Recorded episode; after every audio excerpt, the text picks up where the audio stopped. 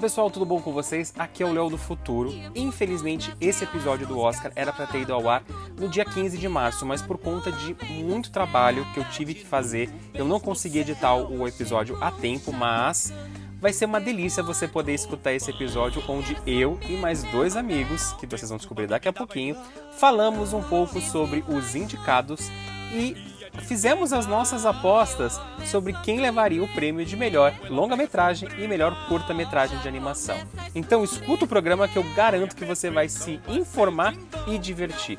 E para você que não viu o Oscar que aconteceu no último domingo, no dia 27 de março, já vou te adiantar por aqui que a animação Encanto da Disney Animation Studios foi a grande vencedora na categoria de melhor longa-metragem de animação e a animação The Wished The Windshed Whipper, acho que pronunciei certo, foi o grande vencedor na categoria de melhor curta-metragem de animação. Então eu vou soltar a vinheta e você vai se divertir com esse papo animado sobre o Oscar 2022. Vive no porão se chamando tal, verás sua apagão.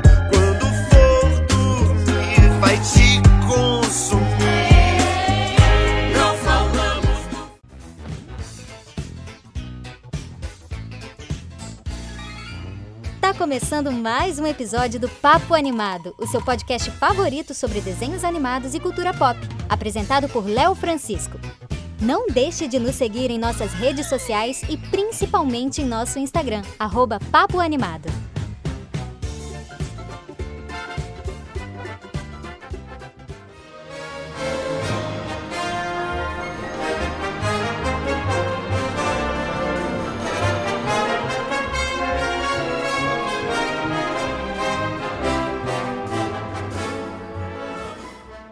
Seja bem-vindo a mais um Papo Animado. Eu sou Léo Francisco e tô bem louco hoje porque eu decidi fazer. Hoje nós vamos falar sobre Oscar que tá acontecendo nesse final de semana. E eu falei que não traria eles dois de volta, porque o último programa de Oscar que eu trouxe essas duas pessoas que eu adoro me levou três dias para editar. Foram mais de três horas de programa, mas foi o programa mais escutado do ano passado. Então eu tô aqui com eles de volta. Tô com Pedro Estraza e Selby Pegoraro para falar de Oscar. Tudo bom, meus amigos? Ordem alfabética, bem, Selby fala bem. primeiro, porque Selby É, me não, deu ficou, parabéns é, no jogou os dois, Selby me deu é. parabéns no WhatsApp, é? ele merece falar primeiro. Vai, É. Selby. Tá bom, Léo. Muito prazer aqui novamente estar com vocês e também com o amigo aí Pedro Estraza para a gente discutir um pouquinho aí sobre os indicados ao Oscar 2022 aí do mundo da animação. Espero que a gente faça um programa mais sucinto Pelo amor de Deus, Mais gente, rápido uma hora aqui, do gente. que o do ano passado, porque senão as pessoas vão ter que, não é nem jantar, né? Vai fazer aquela mega ceia para acompanhar o que a gente fala, né? Mas É, eu estamos fico- aqui. Eu fico chocado que foi, foi uma discussão muito longa pra um Oscar que foi, era muito claro quem ia vencer, né? Tipo, não tinha, não tinha muita dúvida. Mas a gente ano. foi uma discussão longa porque a gente fez uma retrospectiva, já que ano passado comemoramos os 20 anos da categoria, né? Então a Verdade, gente então. trouxe Então, assim, toda a esse ano- história, esse né? ano é mais de boa, esse ano é só uma edição, então É um só uma edição, é. né? Daqui a Então, 10 então- ou 20 anos a gente faz um outro programa de 3 horas, eu chamo vocês de então novo hoje, pra só, gente hoje só vai discutir. demorar. Hoje só vai demorar duas horas, entendeu? Não vai demorar Pelo amor de Deus, eu quero no máximo uma hora, gente. No máximo vocês aguentam a gente aqui falando uma hora. E como eu sei que os meus amigos têm muito pra falar sobre essas 10 animações indicadas, aqui que temos 5 animações na categoria de curta e 5 animações na categoria de longa, vamos soltar a vinheta e vamos começar a falar sobre os animados do Oscar.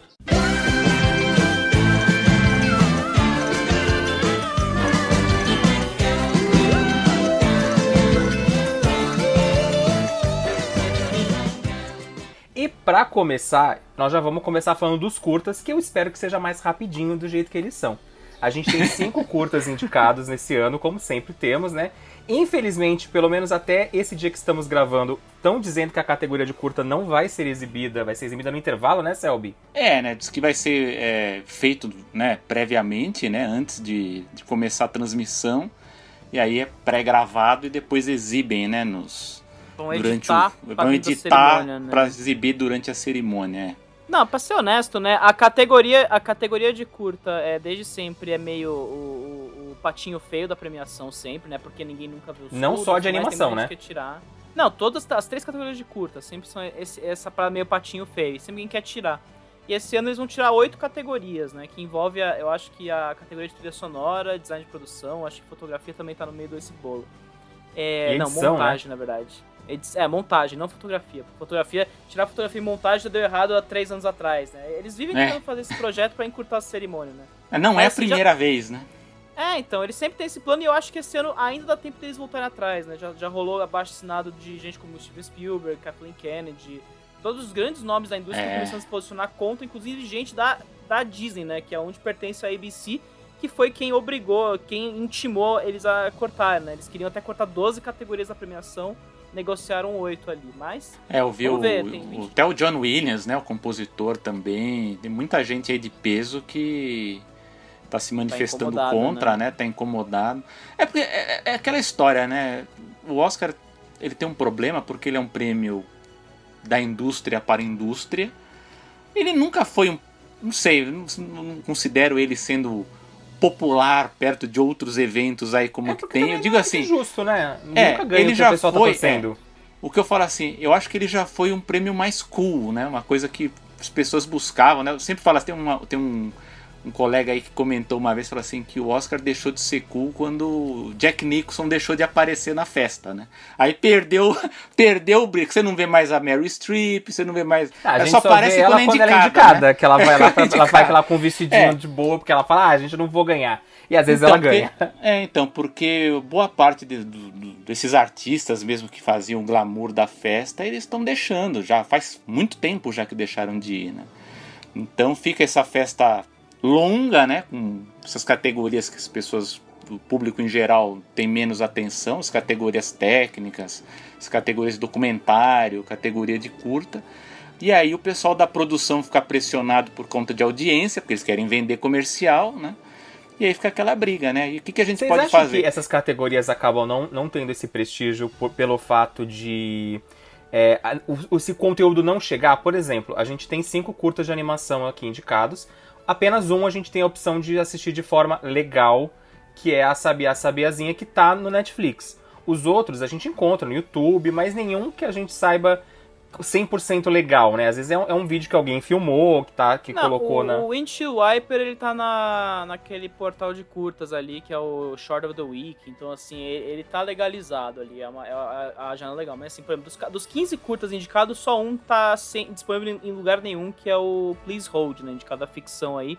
Que aparentemente foi um curta financiado nos festivais, ficou girando só em festival, até agora não teve nenhuma exibição online. Até vazou no YouTube alguns dias atrás, mas foi tirado em menos de uma hora, assim. Então, você vê que curtas sempre é um problema, porque é isso, são, eles têm mais dificuldade em enxergar os lugares. A gente geralmente vê mais os curtas documentais, por exemplo. Esse ano eu acho que são três ou quatro que já estão disponíveis muito tranquilamente. ali, O Queen of Basketball, o Boy, o Lead Me Home e o Three Songs for Benazir, que são da Netflix, né? Então, assim, existe esse problema de onde colocar os curtas e isso faz parte do jogo da premiação, né? Que é, tem gente que acha que se você res- restringir o acesso o, o filme vai ser mais votado, porque mais gente vai ver, vai ficar curiosa, vai ver.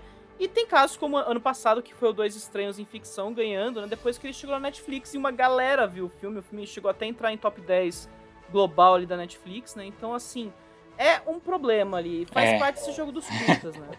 É, os curtas a gente tem um, tem um problema também, que não é só do Oscar, né? Que qualquer festival, né? A gente que tem, agora não tem mais, mas quando tinha acesso ao Anima Mundi, que você assiste muitos curtas bons e não tem como assistir depois, né? Eles ficam perdidos, né? Você não tem como assistir.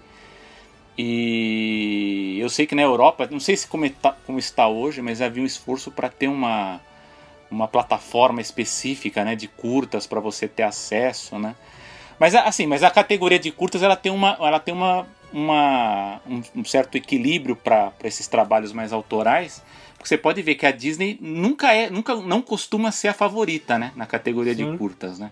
Então isso é uma, é uma curiosidade dessa categoria de curtas. E esse É, ano tivemos ela sendo esnobada, né? Tipo, tava todo mundo apostando que o curta é, Us Again lá, o Juntos Novamente, teria uma, uma- a indicação praticamente garantida e acabou não Sim. sendo indicado, né? Surpreendendo o pessoal. né? Ele e o Far From the Tree, né? Que é da. Que é o do Encanto, acho, né? Que é a animação Isso, 2D, aquela retomada, os dois foram ignorados. Eu acho que também os da Pixar, né? Que a Pixar tinha uns Spark Shots pra entrar e também nada entrou, assim. Foi um ano. Esse ano foi bem particular, assim, porque a gente vê dois curtas aí de, de artistas, né? Que eu acho que a Joana Kim e o Alberto Mielgo, assim, né? São curtas bem experimentais. Você tem um curta político, é- dois curtas políticos, né? Que é o Best e o Box Ballet. E esse curta da Ardman, né? Que é o curta do estúdio venerado, né? Que, e a Ardman que tá há muito tempo sem levar, né? Eu acho que a, É. o, Cel- o, o Data Selby aí talvez sa- saiba melhor aí, mas o, o- o- acho que a última vitória da Ardman foi justamente com o Alice Gromit lá É. atrás, né? Então, Faz Foi a tempo. primeira e única vez que eles ganharam, né? exatamente, né? Eles são até indicados, né? Então, o Piratas Pirados sim, chegou. O ano passado o, o Shawn Carneiro chegou, mas assim, eles ficam meio sempre sendo indicados e não, não aparecem mais, né? Tipo, meio- É que a Hardman, ela, ela é muito bem vista, mas ao mesmo tempo, eu não sei se é um problema de, de marketing, de distribuição, que pra premiação ela sempre falta um gás, né? Pra, Falta pra- campanha, pra ser- né? É, É que acho nem, não é tem que nem a. Laika. A Laika teve todos os É. seus filmes indicados até hoje na- no Oscar e nunca ganhou. E Nunca teve ganhou. vários que é- ela era o- melhor, vamos ser honestos. Sim, É, Cubo, Cubo indicado a- é, foi indicado a figurino ou foi design de produção? Acho que é Enfim, design, né? Design, né? Escapou muito, assim, do, do eixo da animação, porque geralmente animação, né? Como é o caso do Encanto esse ano, foi indicado em trilha sonora e canção original. É geralmente esse combo que a Disney adora fazer, né? Esse, an- o, o Cubo naquele ano conseguiu uma indicação técnica pra categoria, o que é algo super raro, né? E eu lembro que o próprio Os Incríveis também, se não me engano, ele teve indicações na- nas categorias de som e. e- É. Som, Eu Exato. lembro que teve as duas categorias de som e ele tinha sido indicado, que agora eles juntaram e fizeram só uma. Mas, É porque o Pedro mixagem, edição, até a galera que é viciada em Oscar tem dificuldade de explicar, né? Enfim, É, edição é você tudo produz som. o som, mixagem você fica misturando o som ali, basicamente isso. Mas como, como o Pedro já viu os curtas e sabe um pouco mais sobre eles e tem um inglês muito bom, Pedro, fale o nome dos curtas difíceis, além de Sabiá Sabiazinha, que é o único que eu sei dizer. Sabia, sabiazinha aqui em inglês é Robin Robin, né?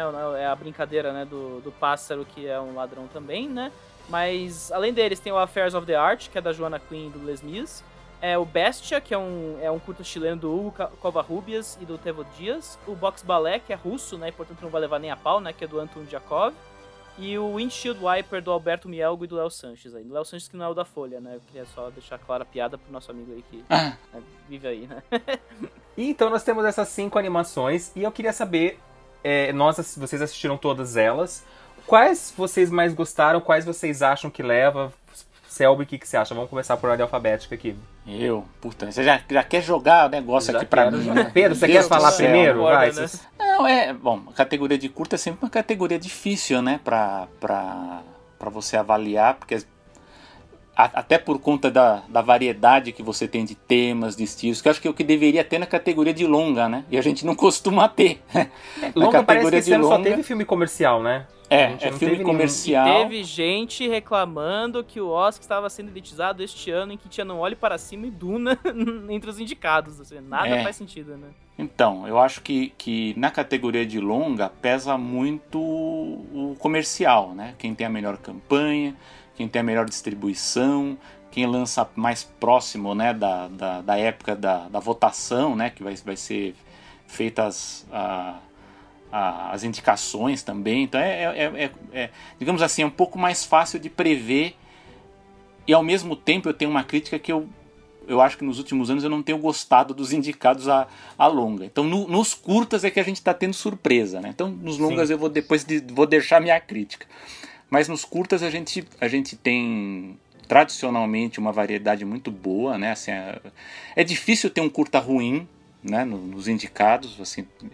Embora o Pedro já falou e o Léo também, a gente tem uma dificuldade de ver, ver os curtas esse ano. Eu não lembro se ano passado eu consegui ver todos, acho que eu vi quatro ou três, eu não lembro. Mas tem ano que a gente não consegue ver né? Não, os e- curtas, e é um vale problema. o complemento, Selby, a É. categoria de animação não só tem uma boa variedade, como também tem uma boa qualidade, né? Qualidade, é caso- é. Que é o, o caso radicalmente oposto exemplo, de curta de ficção, que é sempre, um- é sempre aquele perfil muito ruim, assim. Esse ano, especialmente, tem uns três, três curtas ali que são descartáveis claramente, assim. Então é... é- Dá pra sentir esse, parâmetro, assim. É uma boa categoria de ver, geralmente, assim. Não, exatamente, é uma forma também da gente ver também como que está a evolução das escolas, né, das correntes de animação que a gente tem é, em vários países, né. Ah, bom, não sei se o Léo quer que eu comente por ordem alfabética os curtas, assim. A ordem que você quiser, Selby. Vamos, É, aí você vai vou- puxando e a gente vai comentando o que, que a gente também achou. É, eu vou, eu vou deixar o, o que eu acho melhor por último, né? E aí eu Tudo comento, bem. e depois a gente combina se o, se o Pedro gosta também, né? Boa. Ah, eu assisti o, o Bestia, né, do, do produção chilena. Ah, produção stop motion muito interessante que trata né, do, do, do tema lá da, da torturadora chilena. Depois, não sei se o Pedro vai, vai, vai detalhar a historinha aí. Eu não gosto, eu não gosto Não, de não, contar sinopse de história. eu não gosto de contar história. Mas eu acho que o curta ele tem uma, uma qualidade muito interessante para mim, que pelo tema escolhido, por, por conta da, da- do, do contexto né, que, a- que a história é contada, a animação é incômoda, né? E ela é incômoda de uma forma que que realça né, o que está sendo contado ali. Né? Então acho que é, é- é um curta. Não é o meu preferido, mas eu acho que dentro da proposta que o, que o diretor chileno ali ele, ele quis fazer, ela cria um, um incômodo muito grande. Né? E até me deu até eh, curiosidade de saber dessa personagem, né? dessa, da história dessa torturadora aí da, que teve de pais nazistas, né? Então que é uma coisa que eu, não conhecia a história dela, né? E eu acho interessante passar isso, isso para animação. Não sei se, foi com o Léo que eu já tive essa discussão no podcast, que a gente fala muito sobre animação ser tratada como gênero, né? De, de gênero infantil, né? E, e é muito curioso, né? Não é só o caso do Bestia, né? Tem um caso do, do Windshield Wiper também. Quando a gente tem temas mais sérios tratados, às vezes envolve, envolve- envolvendo sexo, né? Envolvendo é, Nudez, né? nudez, envolvendo violência, envolvendo tortura, né? Então, nos curtas a gente vê isso com, com de uma forma assim mais nítida, né, do que nos longas. Não que existem longas também, mas é muito mais nítido nos curtas e eu acho que até isso é, isso é explorado de forma mais competente. A gente vê muito mais eles em, em- em premiações. Dificilmente você vê um, um- um longa-metragem com temática adulta. A gente tem um caso nesse ano que nós vamos falar daqui a pouco, mas é, é sempre mais filmes comerciais. A gente vê filme mais voltado pra família, é mais Disney, Pixar, DreamWorks que a gente acaba encontrando. A, a categoria de longa me parece muito, às vezes, determinada pelo o que a indústria. O, o contemplar os principais nomes da indústria, né? E esse ano É. tá especificamente voltado para isso, né? Então, Isso. assim. é- é, você vê que a Disney e a Pixar sempre tem um lugar meio cativo entre os indicados, ou vai entrar a DreamWorks, a Laika, esses, esses estúdios respeitados que empregam muita gente, né? Então, Exato, mas assim, mas é um, é um curta assim, dos cinco foi o que mais me chocou assim mesmo como como tom, né? O tom adotado, porque eu já sabia já qual que era o tema, mas eu não sabia como que isso, isso seria tratado no curta. Mas eu acho que se a intenção era realmente criar um incômodo tratando desse tema, eu acho que das produções que eu já vi de animação que falam sobre essa, essa questão, o Bestia ele é muito bom. Até os personagens são meio esquisitos, né? A, É, a protagonista, ela causa um incômodo. É, a hora que ela, dece, ela corta a cabeça do cachorro, eu, falei, eu fiquei assim, meu Deus do céu, o que, que está acontecendo nesse curta-metragem? Por que que ela fez isso com o cachorro? Ah, e a personagem tem esse lance, né? Eu gosto muito do uso da animação. Assim, eu não sou muito fã do filme, mas o uso da animação É. ali de uma coisa de porcelana pra criar a cabeça da personagem, a própria concepção da personagem, essa fragilidade, né? Esse uso de animação é muito interessante no filme, assim. Eu É. não sei se as soluções visuais, a forma de traduzir isso, fica, fica meio enevoado o filme pra mim, sabe? Aliás, É Léo, não sei se você viu a, a foto da pessoa que deu origem à personagem, mas ela é Não. estranha, né? ah, então, mas Então a acho que nesse ponto-. Nesse ponto é. Agora, dos cinco, eu achei o Bestia o mais fraco, né? Eu achei Concordo. que teve um problema de timing também, assim, eu acho que de tom sim, mas eu acho que tem algumas coisas nele que... que eu acho Eu que acho que poderia não ser tratado de uma 15 forma minutos, né? diferente, né? Não É, então isso que eu ia 15 falar. minutos.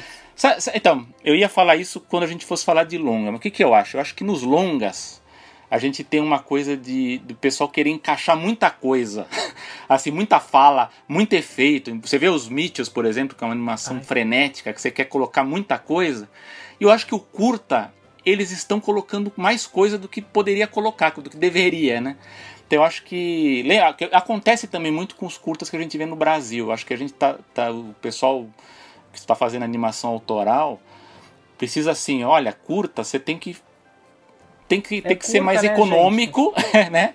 Tem que ser mais tem, tem que usar uma, um- um- uma estratégia, estratégias narrativas, estratégias criativas bem mais é, inteligentes, porque às vezes você tem um curta que você tem uma ideia excelente, não vou citar os nomes aqui, Mas enfim, às vezes tem, tem, tem ideias excelentes, mas o que dava para fazer em 6 minutos, a pessoa faz em 20, faz em 25, E né? parece Então, uma é- escola de roteiro, assim, aquela coisa de É. ter que encher o roteiro pra compensar outras coisas. E aí, E e aí- é, o- é, o- é Então, mas Pedro, pra mim, assim. então- Apesar de, não ter, apesar de não ter diálogo e nada, você sente essa, esse excesso de criação e, às vezes é- são criações muito pobres, assim. É, também, né? eu não fiz essa pesquisa para saber, mas uma vez um animador também que participa desses editais, eu não sei se isso também tem a ver com editais de política pública que investem nesses curtas, porque eu não sei se sabe aquela coisa que tem tal verba para fazer tanto tempo e aí você é forçado a fazer também um, um volume maior. Eu não sei até que ponto isso também está influenciando os curtas, mas eu tenho notado que nesses últimos dois, três anos está tendo muito curta longo, né? o, né? próprio, o próprio da Netflix, da, da Hardman, é 32, né? 40. Falei, mais um pouco, é, você, mais um pouco você faz um longa-metragem, né? Não, e- e- e o- o- ah, falando um pouco do Sabia Sabiazinha, é, pra mim é um curta que cansa, assim, bastante. Cansa, assim. cansa, Ele, ele né? é cansativo e ele, ele é muito... Ele entra um pouco no que a gente tava falando, ele, ele não, é, ele não é infantil, ele é debilóide, assim, um pouco, É. ali, sabe? E assim, a criação é bonita, a Aardman tem uma, um estilo de animação muito bonito, aquele tipo, e você vê as criações dos cenários, principalmente, são muito legais. Mas o filme se arrasta, ele se torna É. peso uma hora ali. Eu acho que ele demora pra começar e demora pra acabar. Eu acho que a ideia do, do, do, do Sabiá Não, Sabiazinha seja- é boa. Mas. É, Você eu vê que acho até agora a gente tá detonando os curtas aqui. É, não, eu- só- não, foi uma boa categoria, só filme ruim, né, parece. Eu acho assim, tipo, visualmente ele tá lindo, o da Ardman. É, é o, o nível que eles têm. Eu gosto muito do- da protagonista, eu acho que a história funciona, só que eu acho que ele enrola demais pra acontecer. Eu acho que o, É. o, o curta da Ardman, ele funcionaria bem tendo uns 15, 20 minutos, no É. máximo. Os outros quatro, tem, cada um tem mais ou menos uns 15, 20 minutos também. Aí eu, eu acho que poderia funcionar com menos de 10, gente. Eu Já. Eu tô naquela fase da vida que a gente podia resumir as coisas pra gente não ficar naquela correria, né? A vida já tá corrida. É. Exatamente. Então, ó, mais um exemplo de curta que eu achei que poderia ganhar mais se fosse mais curto. É o Box Ballet, da, da- que é o concorrente da Rússia, né? Ah, que é interessante, a proposta é interessante, mas de novo, ah, deixa a desejar porque fica enfadonho, é uma Eu coisa lenta. De todos os cinco curtas, ele é o que eu acho mais diferente visualmente É. que me chamou a atenção. Ele lembrou muito aqueles bicicletas de Believe, que foi lançado há anos Ah, atrás, que também foi indicado. Ou aquelas animações clássicas da TV Cultura que a gente assistia no, no Cocoricó, do Gloob Gloob, que passava lá.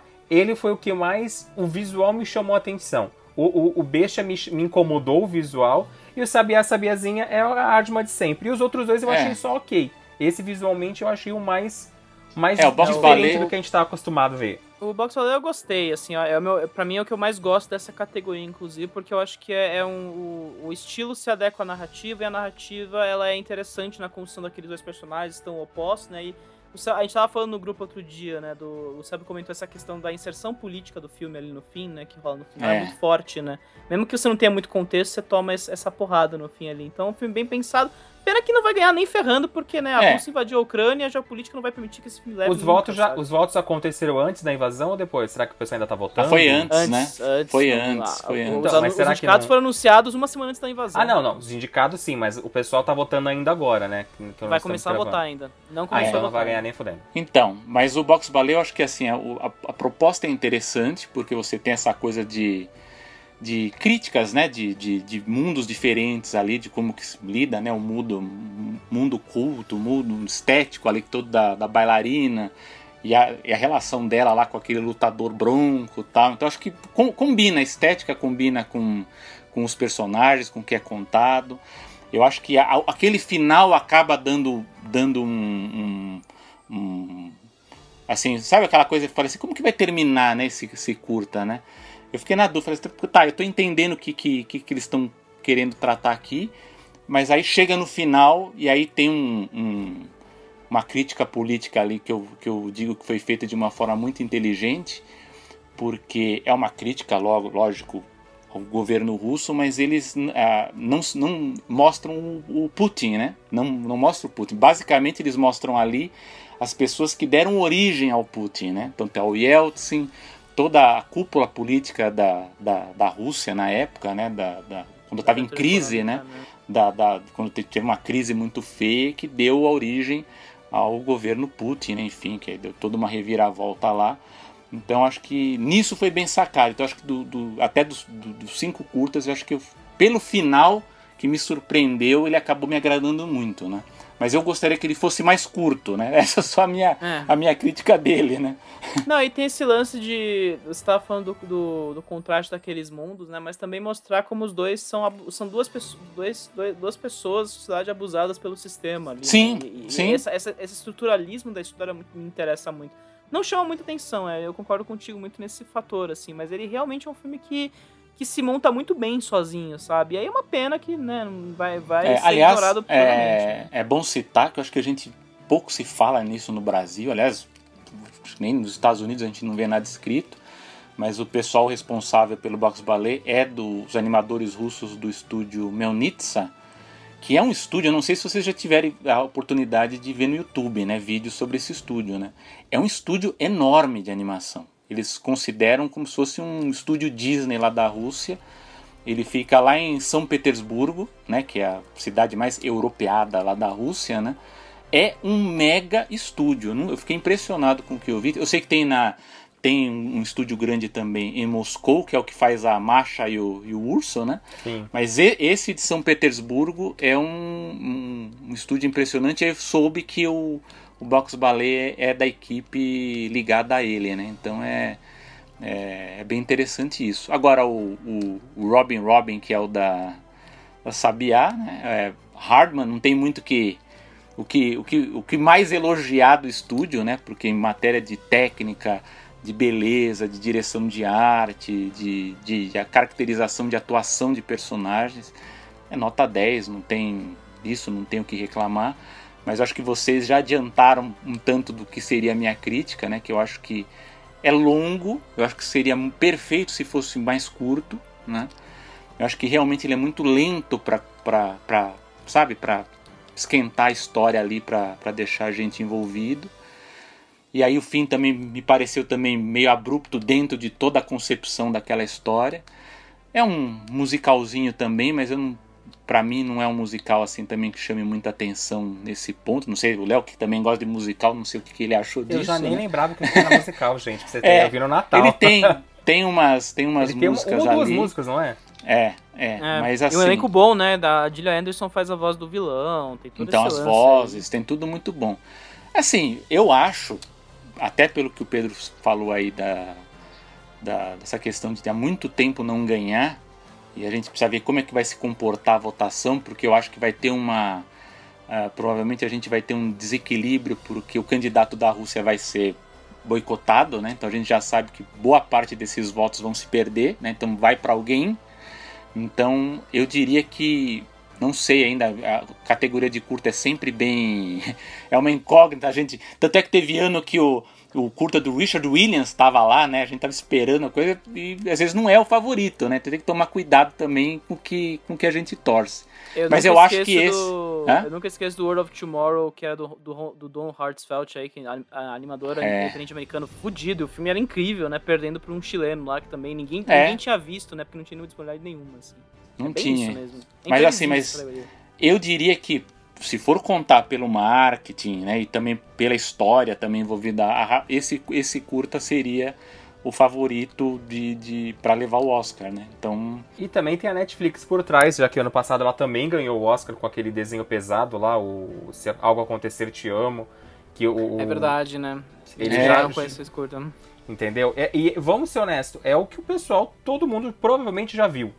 Acho que de, de todos os cinco aqui que é. a gente falou, e os outros dois que a gente ainda não citou, que eu não sei pronunciar os nomes, eu achei os dois bem ok, só, tipo, não sei se são incríveis o suficiente. Eu acho que o único que poderia tirar a vitória da Sabia Sabiazinha é, a, é, o curta russo que não vai ter chance nenhuma de ganhar. Eu diria o seguinte, eu acho que né, tem, o, o Affairs of the Art tem alguma chance, eu diria, porque é. vem da Jonah Quinn, que é uma animadora veterana importantíssima aí, né? Inclusive o projeto tem todo um desenlace, porque ele é um derivado de um do primeiro curta que ela fez lá nos anos 90, focado numa personagem que também já ganhou um curta, e ela só foi indicada uma outra vez lá nos anos 80, é. né? Então é, e é um projeto muito forte, né? É, foi, foram 24 mil frames desenhados à mão ali ao longo de 15 anos, né? Então existe todo um processo ali. Né? Então, Aí ficam esses dois curtas que eu deixei por último, que é o espanhol, né, o The Windshield Wiper, que é, eu, eu gostei, mas assim, mas eu acho que ele, ele é, também poderia ser mais curto,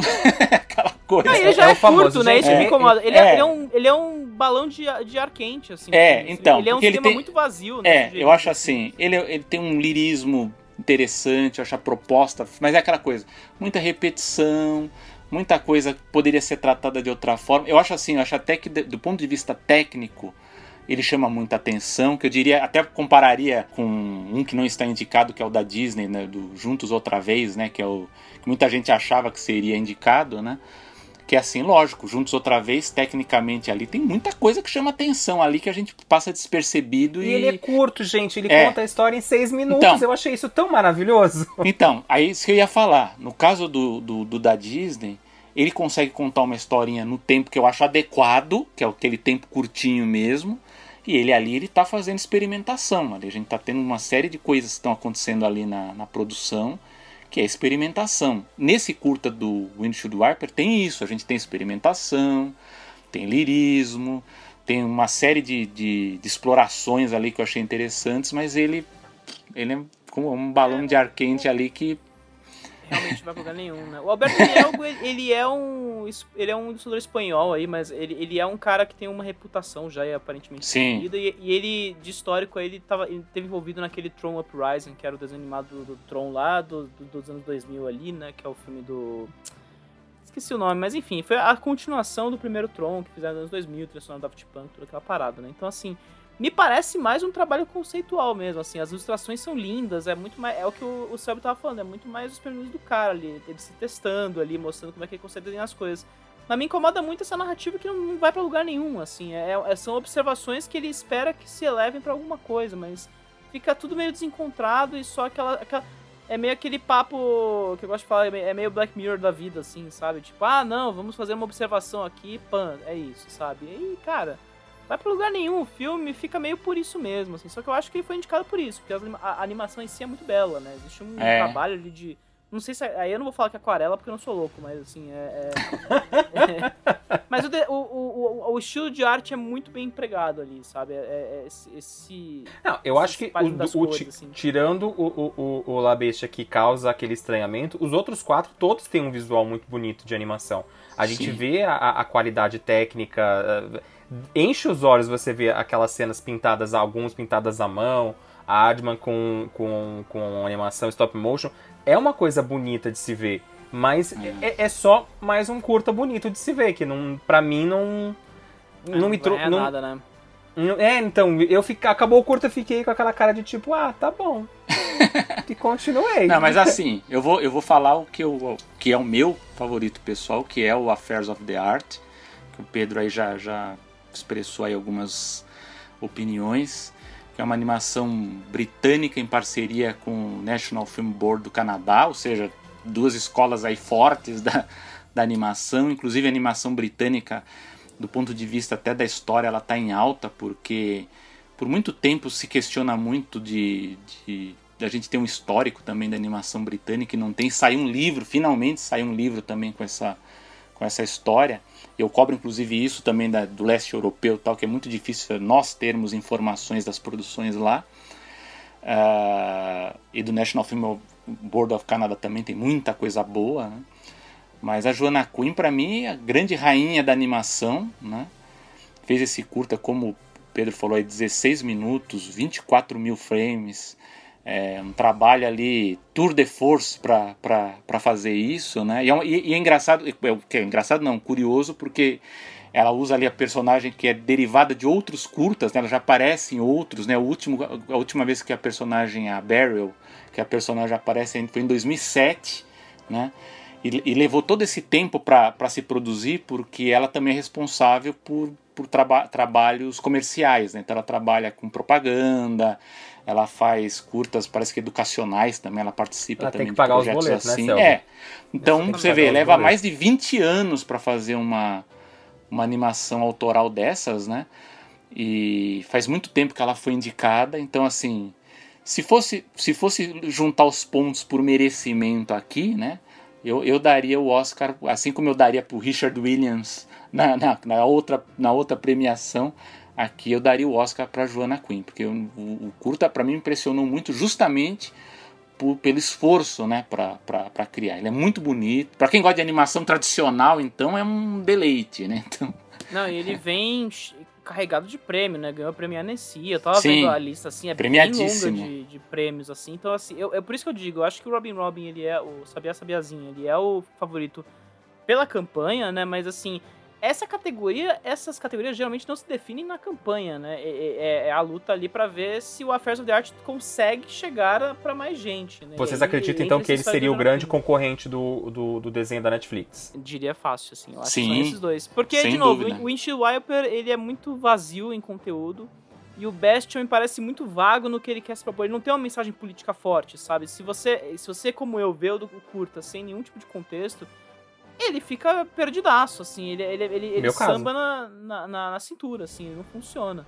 E o Box Ballet, coitado, já tá, né? A não ser que eles encontrem um jeito de justificar esse voto, mas assim, um filme russo ganhar Não, aliás, aliás é, é, bom dizer, né, para quem tá ouvindo, que a. Pelo menos pelo que eu vi aí, maioria em peso da indústria da animação na Rússia é contra a guerra, né? Bom que se diga isso. Sim. Eles não, é, fizeram, gente... eles fizeram é, um abaixo assinado, uma, inclusive não só eles, juntaram anima animadores da Rússia, da Bielorrússia, né, que é co-participante ali também da invasão, e da Ucrânia, né? Então eles em peso, porque lógico, a gente está tendo uma espécie de boicote besta também a, a cultura é, russa, né? A gente vê... O, o pessoal é. da animação não tem culpa do idiota que está governando, é que nem a gente, é, não temos não culpa tem. de ter um idiota governando então, a gente. Lógico, dizer, temos um, uma parte da população tem, a não, gente e, não é, votou e não. é o que o Selby falou, é, uma, é um curta de uma mensagem muito forte contra é. o Putin. Mas Aliás, aí, ele é crítico, ele né? é russo, é. justamente, ele, ele não fala mal, ele fala mal do Putin, mas assim, porque ele é russo, logo ele será É. mal, assim, essa, essa, essa narrativa muito básica. Mas do- será que da não, não pode, não- isso não poderia acontecer do, do, do curta ganhar e usarem isso como crítica à guerra, crítica ao, ao governo Aí dele? você faz o link pra categoria de longas e pra minha grande teoria que eu tenho com o Flea, que é o Flea, ele vai acabar ganhando o documentário por conta do- da mensagem anti-guerra que ele tem. Esse é um filme É. que vai se beneficiar dessa coisa do conflito, do negócio de ser anti-Rússia, porque ele é um filme sobre imigrantes sofrendo perseguição na Rússia, ele tem todo esse lance, e assim, ele só não leva animação porque Encanto é muito forte, e ele só não vai levar filme internacional porque Drive My Car e, e o Worst Person in the World são muito Então, fortes. calma aí. Pedro. Vamos só então finalizar aqui no, os curtas-metragens. Então, o que, que vocês acham, assim, só pra gente finalizar? A Sabiazinha provavelmente vai ser o grande vencedor, certo? Ele é o favorito. Então, Se for mas- pelo, lado de, de, de marketing, de distribuição, de, vai, vai Se ser você o da- tivesse que da chutar no bolão pra ganhar, não digo assim, ou É, não chutar pelo seria- coração, mas chutar pra ganhar. Você Seria chutaria o também do o Sabiá. Sabiá. Seria o do E, e, Sabiá. se- e o do coração, de tipo, vou perder no bolão, mas vai que. Não, eu votaria no da Joana Quinn. Agora, só, só para complementar o que o Pedro falou, eu acho que o curta russo ele teria alguma chance. Eu não acho que ele não, não considero que ele seja favorito, mas eu acho que ele teria alguma chance de ganhar, porque de novo, a gente não pode confundir indivíduo com Estado, né? Porque tem muita Sim. gente que é contra a guerra. Mas eu acho assim, se porque a gente sabe, não é segredo de ninguém, que os russos eles têm dificuldade de, de se- de expressar a crítica deles lá também, né? Exato. Então, se eles fossem, sei lá, se fosse um, um diretor que tivesse um alcance de crítica, como por exemplo Michael Moore, quando, quando teve para documentário, né, na, na época lá do, do- do- dos atentados, você vê, o, o- documentário, que geralmente é uma categoria bem discreta ali, com ele ganhou um- uma sensação ali, ganhou um holofote grande. Então, como pessoal da Rússia, eles são, eles, por uma questão até de segurança, né, eles são mais discretos, eu acho que perde, porque eles poderiam ganhar e seria uma mensagem anti-guerra ali, anti, seria uma mensagem, provavelmente eles falariam algo crítico, Ó, né? Se eu tivesse que apostar num. Sabendo que eu iria perder, eu apostaria no Box Palette pra, É. pra chocar, assim, de tipo, vai que ganha, gente. Vou ser o único do que vou acertar Já no bolão. pensou se ganha? Já pensou se Ah, ganha? Ia ser. Às vezes, Eu às vezes. É é o meu favorito, assim, se fosse um pra escolher um que eu. Se eu fosse votante do É. Oscar e votasse, eu votaria com certeza nele, porque eu acho que ele é, ele é. É. ele é, ele é o melhor pra mim mesmo. Mas é isso, eu acho que a briga hoje tá com a Jonah Quinn e o, e o Sabia Sabiazinha, porque é isso, é, é o que, é aquilo que o senhor falou, é a escola de, um, de uma pessoa veterano da indústria que nunca levou, indicado pela segunda vez, Tá na academia É. desde 2017 também, tem esse lance da Joana Pinto ter entrado agora. E é, seria um prêmio simbólico pra ela ali acima de tudo, assim. Mas é difícil, né? É, é isso, é a formação da narrativa. Qual vai ter a narrativa mais forte? Aquele que tem a maior É. financiamento ou que vai ter o, o artístico ali em peso, né? É difícil, É, né? isso concordo com o Pedro. E vamos então agora falar dos longa-metragens que a gente já. ah, Aqui o nosso episódio era pra ter uma hora, já estamos com 40 minutos falando dos curtas, gente. A Só parte do curta não ficou curta. Não é? Ah, e a é que parte dos longas tem os filmes. os- Tem É. que foi indicado em mais categoria, né? Ou seja, vai Isso, frente. Não, você tem que falar agora. você tem que, fa- você tem que fazer assim, porque se a gente começa pelos longas, a gente é cancelado, né? É. Com toda Dependendo certeza. do que vai falar. os longas Tem pro que manter final. o ouvinte ouvindo até o final, né, Tata? Porque o ouvinte tá aqui esperando a gente falar o que? Bem de encanto. E a gente não vai falar bem de encanto. A gente tem na categoria de animação, esse eu sei falar os nomes, temos a família Mitchell e a Revolta das Máquinas da Sony, que foi lançado pela Netflix. Encanto da Disney, que foi lançado nos cinemas. Se eu não me engano, o único da. Não, Raya também foi lançado nos cinemas, Raya e o Último Dragão, mas quase não foi. Né? Foi aquele lançamento híbrido cagado da Disney. Temos Luca da Pixar e temos o Flea, que será distribuído no Brasil pela Diamond Filmes e recebeu o subtítulo horroroso de Nenhum Lugar para Chamar de Lar e será lançado nos cinemas brasileiros no dia 21 de abril. Que também foi indicado a outras duas categorias, pela primeira vez uma animação sendo indicada ao Oscar de melhor documentário e melhor filme estrangeiro. E Encanto, como a gente já citou aqui, teve as indicações na categoria de melhor canção. Não, não foi para não falamos do Bruno, foi para Duas Oruguitas, que acho que a Disney até hoje está mordida por não ter escolhido a música certa para concorrer. E também temos melhor trilha sonora, que para mim foi uma surpresa. é, essa indicação de Também. trilha sonora para Encanto. Porque eu não acho a trilha sonora tudo isso. Pra quem Só já, corrigindo já uma sabe. coisa, Léo, que você falou, é, não é que a, não, não sei dizer se é a primeira animação a ser indicada ao documentário ou animação, mas é a primeira a completar essa trinca, né? É o Isso, primeiro isso, filme na isso mesmo. história ser um representante de um país, uma animação e um documentário que consegue a trinca, né? A gente já viu filmes Isso. outros que conseguiram fazer duplas, né? Então a gente viu o Honeyland, acho que há dois, três anos atrás sendo indicado a filme internacional e documentário, mas essas três categorias é um feito e tanto, assim, né? E é um filme que foi beneficiado pela Tudo Verdade, né? A Júlia Gavilã, que faz o, a, a newsletter além do filme, ela, ela, ela bem lembrou esses dias que é um filme que venceu o prêmio Não É Tudo Verdade, e isso fez ele pular vários passos burocráticos ali na qualificação pro Oscar ali. Então ele já tava dentro E, e foi a única vez que o filme foi exibido aqui no Brasil, né? Foi o único momento. Exibido online e gratuitamente no começo do ano. Isso que eu- e eu perdi o filme Então. porque eu não tava com tempo na época, ou seja, é foda. Dois, a gente trabalha que nem uns cretinos. Mas vamos começar, acho que a gente podia falar do, do. Essa categoria foi a categoria mais. Nossa, não teve surpresa nenhuma, né? Eu acho que a única surpresa foi Raya ter sido indicada, que eu acho que a- cada um esperava qualquer filme menos Raya. Mas Cara, a gente tem duas, dois filmes lembro, da Disney aqui com indicação. muito, a gente fez o programa do Oscar depois do Oscar, né, no passado, né? Eu, o Léo e o Paulo Martini. O Selby ia participar, mas deu algum problema, enfim.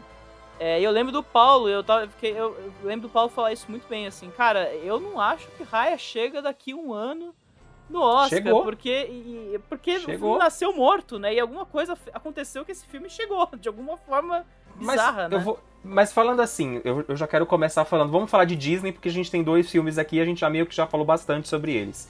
Raya, eu, eu reassisti os dois recentemente. Eu acho que Raya tem uma história muito boa, só que mal, mal contada. Eu acho que a história é interessante. Os personagens, ninguém se importa com eles, tirando a Raya e a Dragão, que é, muita gente nem sabe o nome da Dragão, que é Sisu, que parece a Elsa. Mas o filme tem uma história interessante. Você fica. Eu, pelo menos, quando fui reassistir o filme, eu, eu, eu de novo me envolvi bem com a história. O que pra mim o, o, o problema de Encanto. Encanto tem personagens muito legais, mas pra mim Encanto tem uma história muito simples. Parece que a Disney me entregou um arroz com feijão, que é o famoso, ó, vou te entregar essa historinha sempre pra não me dar dor de cabeça, porque eu já vim de dois filmes com histórias de dor de cabeça. A gente teve Frozen 2, que era uma história, parece que megalomaníaca, que a gente vê pelo documentário que tem no, no Disney Plus lá do filme.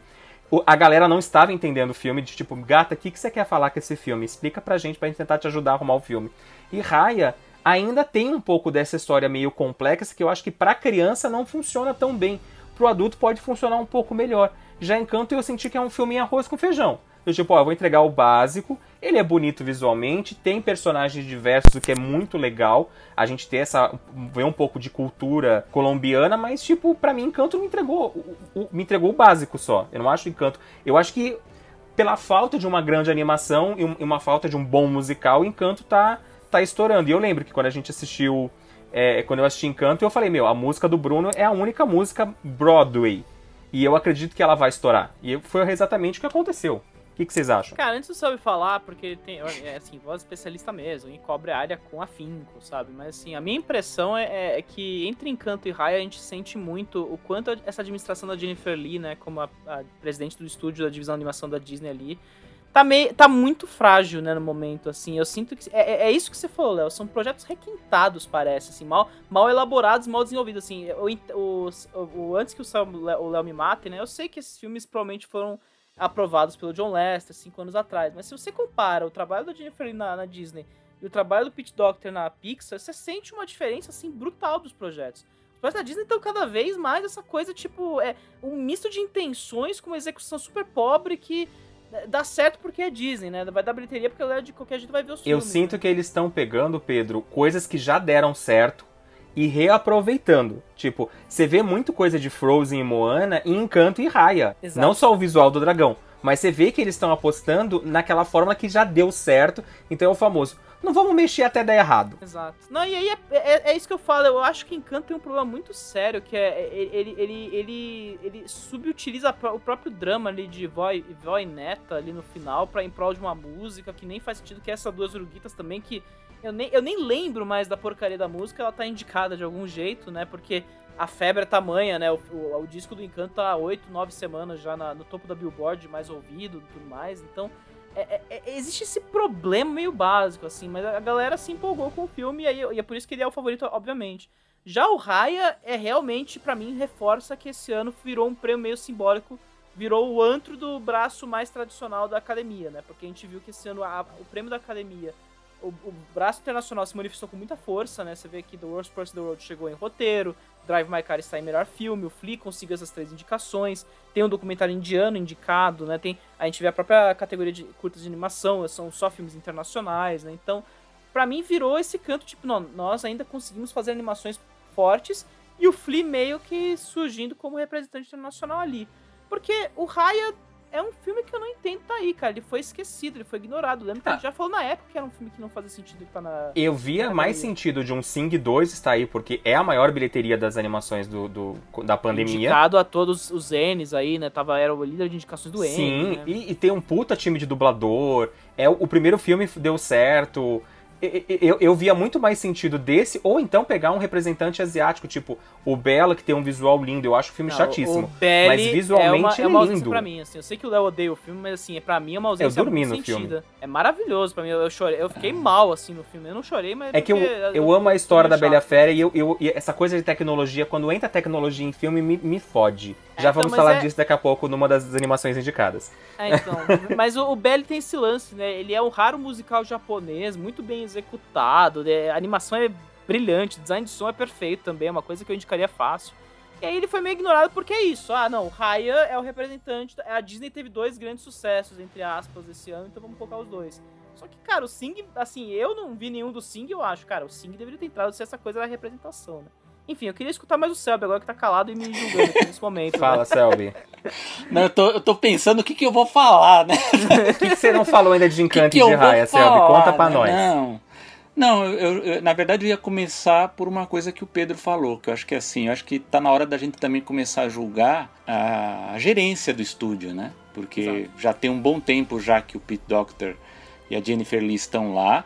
Sim, são projetos ainda originados sob ainda chefia ali do, do John Lester, mas, mas a gente sabe que principalmente esses últimos já tem uma mão mais pesada deles, porque eles Eu puderam acho que os desse ano que já vão ser 100% deles, né? É, exemplo, os próximos, é. Não, Lightyear parece que ainda é. é. Não, eu acho que Lightyear pra frente. Acho que o próximo da é. Disney já deve ser 100% a partir da, da série Jennifer. original que eles estão planejando pro Disney Plus, eu acho que são os projetos só do Pit Doctor. Eu acho que é isso. Mas assim, é, eu acho que já dá para julgar. Eu acho que é uma gestão fraca da, da, Eu diria que até o da Pixar também é, mas eu acho que o Pit Doctor ele tem mais qualidade. Até porque o Pit Doctor eu sei que ele é. Não sei se vocês sabem, né? Mas ele é um nerd de história da animação. Inclusive, ele foi nos arquivos do Michael Berrier, que é um grande historiador.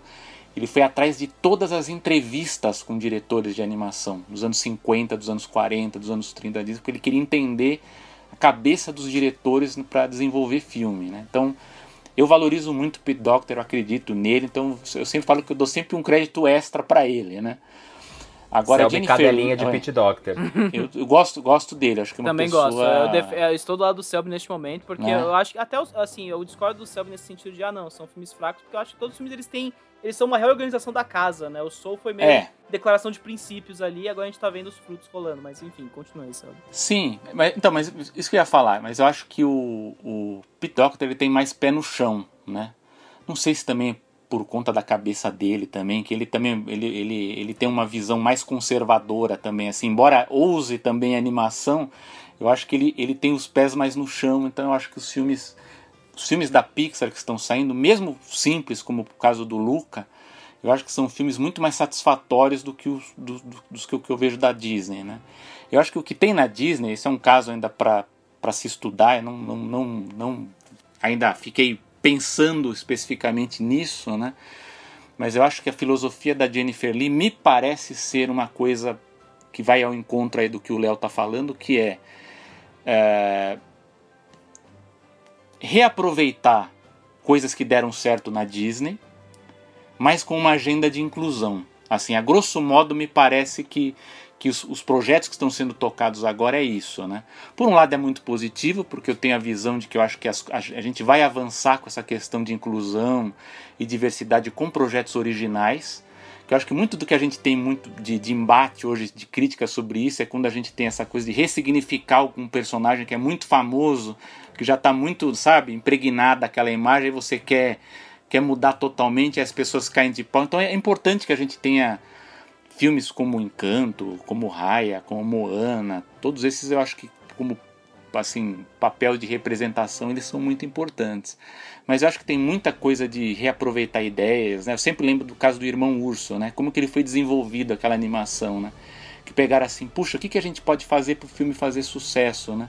E dizem que numa das reuniões, basicamente eles, eles estavam pensando elementos que fizeram sucesso antes. Então falou assim, olha, o filme que fez mais sucesso era com leões. E se a gente fizer com ursos, o que, que, que vai fazer? Ah, o Elton John estourou com a trilha. O que, que a gente pode fazer? Ah, chama o Phil Collins de novo, já que o Elton John não pode, chama ele. Ele então, deu certo, que... né? A gente não brigou é. com ele, a gente chama ele de novo. E assim, eu acho que no caso da Disney, pior ainda, porque a gente vê às vezes isso acontecer do ponto de vista do design de produção, né? Eu vejo o dragão lá do Raya, pra mim é Elsa aquilo lá. Eu fico louco quando eu vejo aquilo. pra mim é um problema. É né? uma Elsa TikToker. E... Eu adoro. O Tim sempre fala é. amigos. Aquela Elsa TikToker porque, tipo, é, ela, é, acho... ela funciona para esse público novo. É, então eu, eu tenho um problema, problema com isso. Então, bom, bom, falar assim o que eu acho rápido de Raya e depois do, do Encanto. Eu acho que Raya ele tem um ponto muito positivo, que é você ter uma animação que ela é mais, digamos, épica, mais séria, que eu acho que se encaixa ali na casinha do que a gente viu no passado com Atlantis, o Reino Perdido, com o Planeta do Tesouro.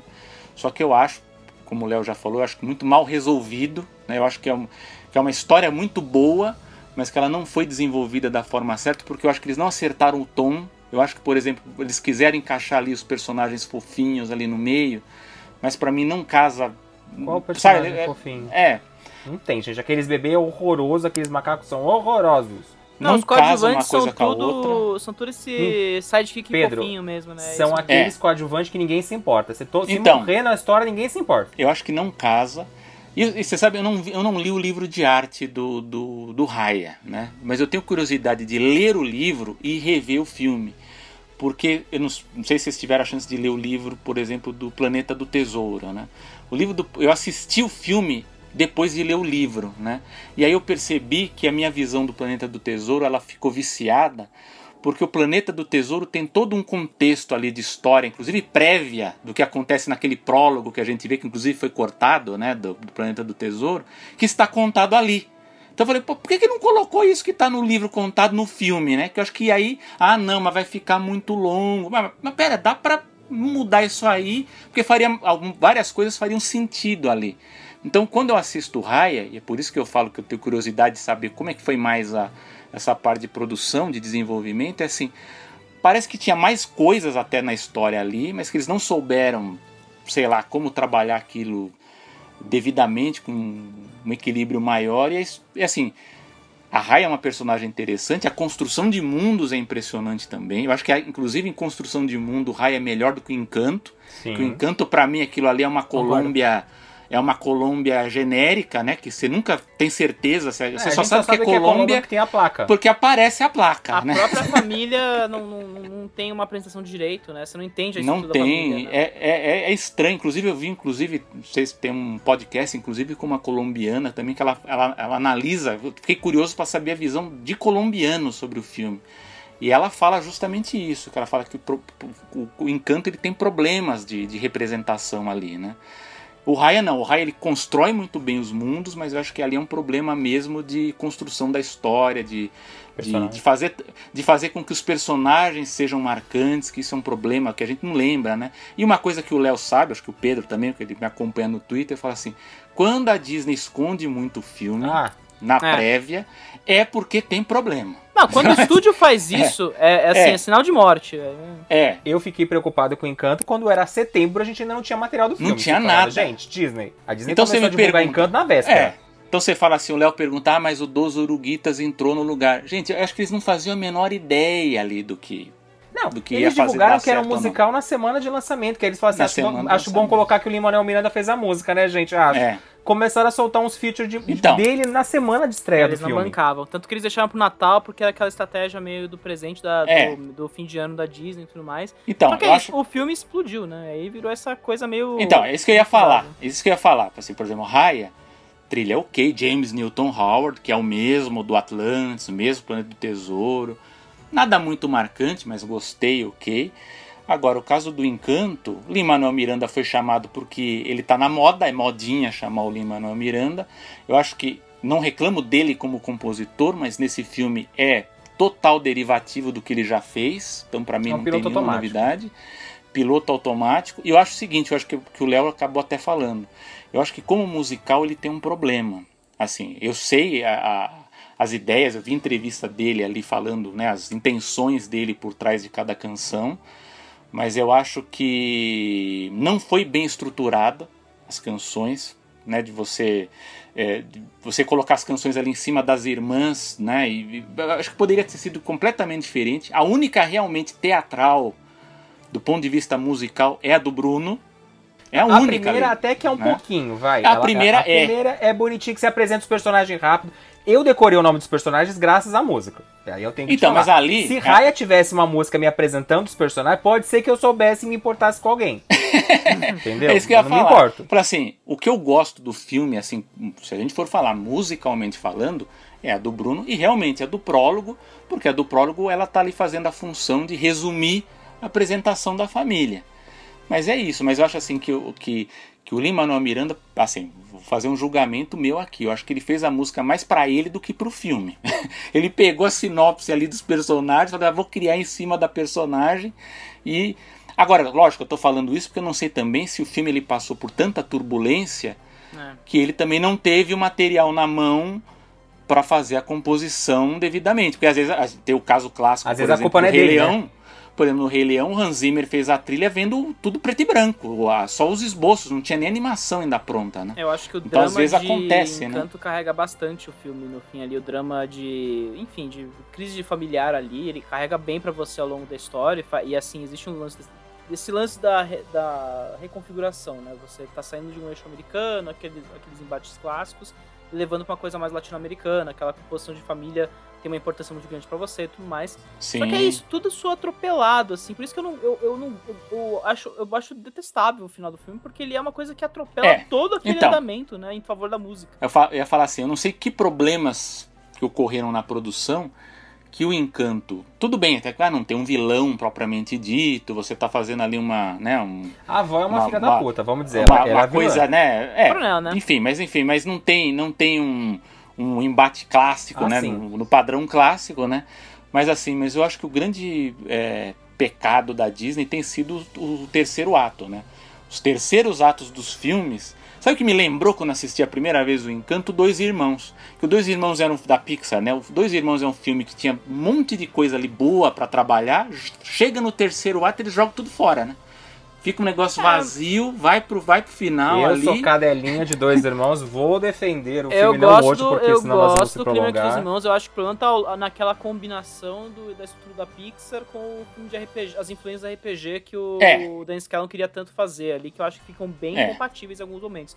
Mas a resolução do drama com o pai ali, eu acho, e, do- e a resolução dos irmãos ali, eu acho interessante, pelo menos. Mas eu Não, o porque finalzinho, né? o- é, O Eu acho o finalzinho, dragão meio cagado, aquele dragão que é- surge do nada. Exato. Ah, É não, então, mas é isso que eu tô falando. É o problema. Mas aí é a construção do terceiro ato. Eu gosto da resolução do- dos irmãos com o pai. Isso tá legal. Agora, como aquele terceiro ato acontece, Eles é. criaram um vilão cagado do nada, de tipo, Então. meu, o que, que vai acontecer agora? Tá muito fácil. não É, tem, é, não RPG, tem. Eu né? acho, eu acho que no, no encanto aconteceu a mesma coisa. Chega o terceiro ato, e agora? O que, que a gente faz? Ela vai brigar? Vai, o quê? vai brigar com a avó? Vai dar uns tapas na avó? O que, que vai acontecer? É, fica uma coisa ali. Então, na minha opinião, assim, para resumir, já que a gente ainda tem outros filmes aí para falar, eu acho o seguinte: eu acho que a construção, para mim, de mundo do Raya, assim, os filmes eles, eles, eles têm as, as melhores qualidades separadas ali. Eu acho que Se construção de juntasse mundo. os dois e fizesse um É. filme só, dava um filme bom. É, eu Disney. sempre brinco, eu sempre brinco assim, né? Desculpem os fãs aí, as, os nerds de Frozen, né? Eu sempre falo que se juntasse Frozen 1 e 2 daria um bom filme, né? Ai, dá um Mas, bom enfim, musical da Broadway, gente. Eu Então, voto você no musical Frozen 1 dois, e 2. Funciona. Aqui você tem as qualidades que tem em Raya, você não encontra no Encanto. Por exemplo, você tem bons personagens até em Encanto, embora eu acho que tenha uns certos desperdícios ali, mas mesmo, mesmo tendo a família grande, eu acho que é muito melhor resolvido que se a gente for comparar, por exemplo, com a família do futuro, por exemplo, que a família tá ali jogada, né? Também ninguém se Mas importa, assim, né? Mas os personagens eles são, ah, ah, são trabalhados de uma forma melhor, são mais marcantes e no Raya não tem isso. O que o Encanto, na minha opinião, ele, ele teve uma sorte é que ele foi assim, ele ganhou um bônus da viralização da, da música do Bruno. Quando a, a Disney começou a soltar as músicas, você acabou viralizando em cima das músicas e isso meio que retroalimentou aquele marketing do filme, que era um marketing banal, um marketing simples.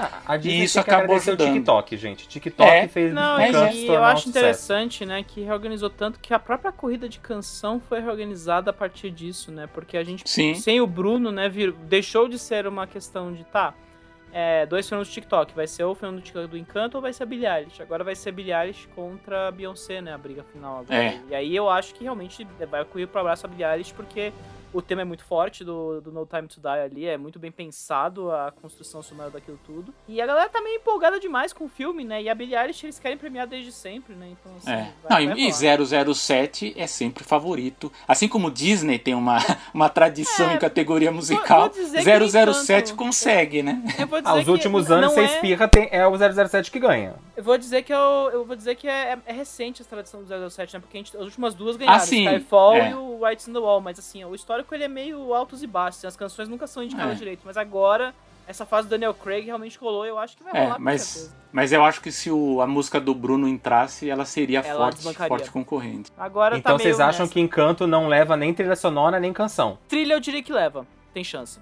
Eu, trilha, assim, é porque a- se você vai pegar a, a- a categoria de trilha sonora, você tem Madres Paralelas do Alberto Iglesias, que eu acho que é, uma, é, é- é mais um feito do braço internacional, porque é a primeira indicação técnica do Pedro Moldover, né, ele nunca tinha, ele só foi indicado para roteiro, é, direção e as categorias de atuação. É, Ataque dos Cães, que é o Johnny Greenwood, que eu acho que é um favorito também ali, porque é uma trilha o Johnny Greenwood, né, ele tem uma reputação, tem muita gente que ama ele.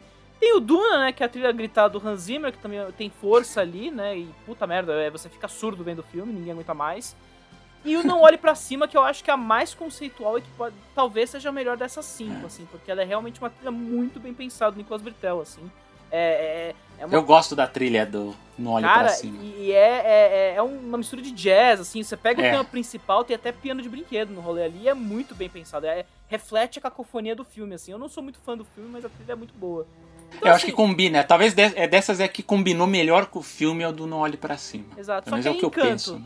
Eles não tem como dar o prêmio pro, pro Bruno, eles não vão conseguir dar o prêmio pro Dois Uruguitas, que é uma música esquecível, e aí, cara, tá há nove semanas este disco no topo das paradas e vai continuar no topo das paradas. Então, assim, se ele mantiver essa tendência, eu acho que ele vai levar a trilha sonora com tranquilidade. assim. É. Vamos então, pra gente. Achei que a gente já foi cancelado por ter falado mal de Encanto. Vamos falar do melhor filme aqui da lista. já perdeu, aqui já, Já perdeu metade da todo audiência. mundo, já perdi o- A Vamos lá. prejudicando Vamos o papo falar- animado assim com força. Assim, Ah, tudo só- bem, gente, tudo bem. A gente continua vivendo. Eu já fiz isso no- em dezembro, eu continuo aqui. Vamos falar da melhor animação da lista, que é Luca, minha opinião, é a que importa, da Pixar, que eu acho que. Como assim tipo, é que importa? que importa, gente? Minha opinião, o podcast é Como assim? meu. Você já bateu o martelo? minha- eu já é bati o martelo que é a minha favorita. Já tô jogando na cara Ah. aqui de vocês. Não vai ganhar, eu acho que Luca. Acho que Luca poderia ganhar se os votos de Encanto e Raya se dividissem, se Raya fosse bom.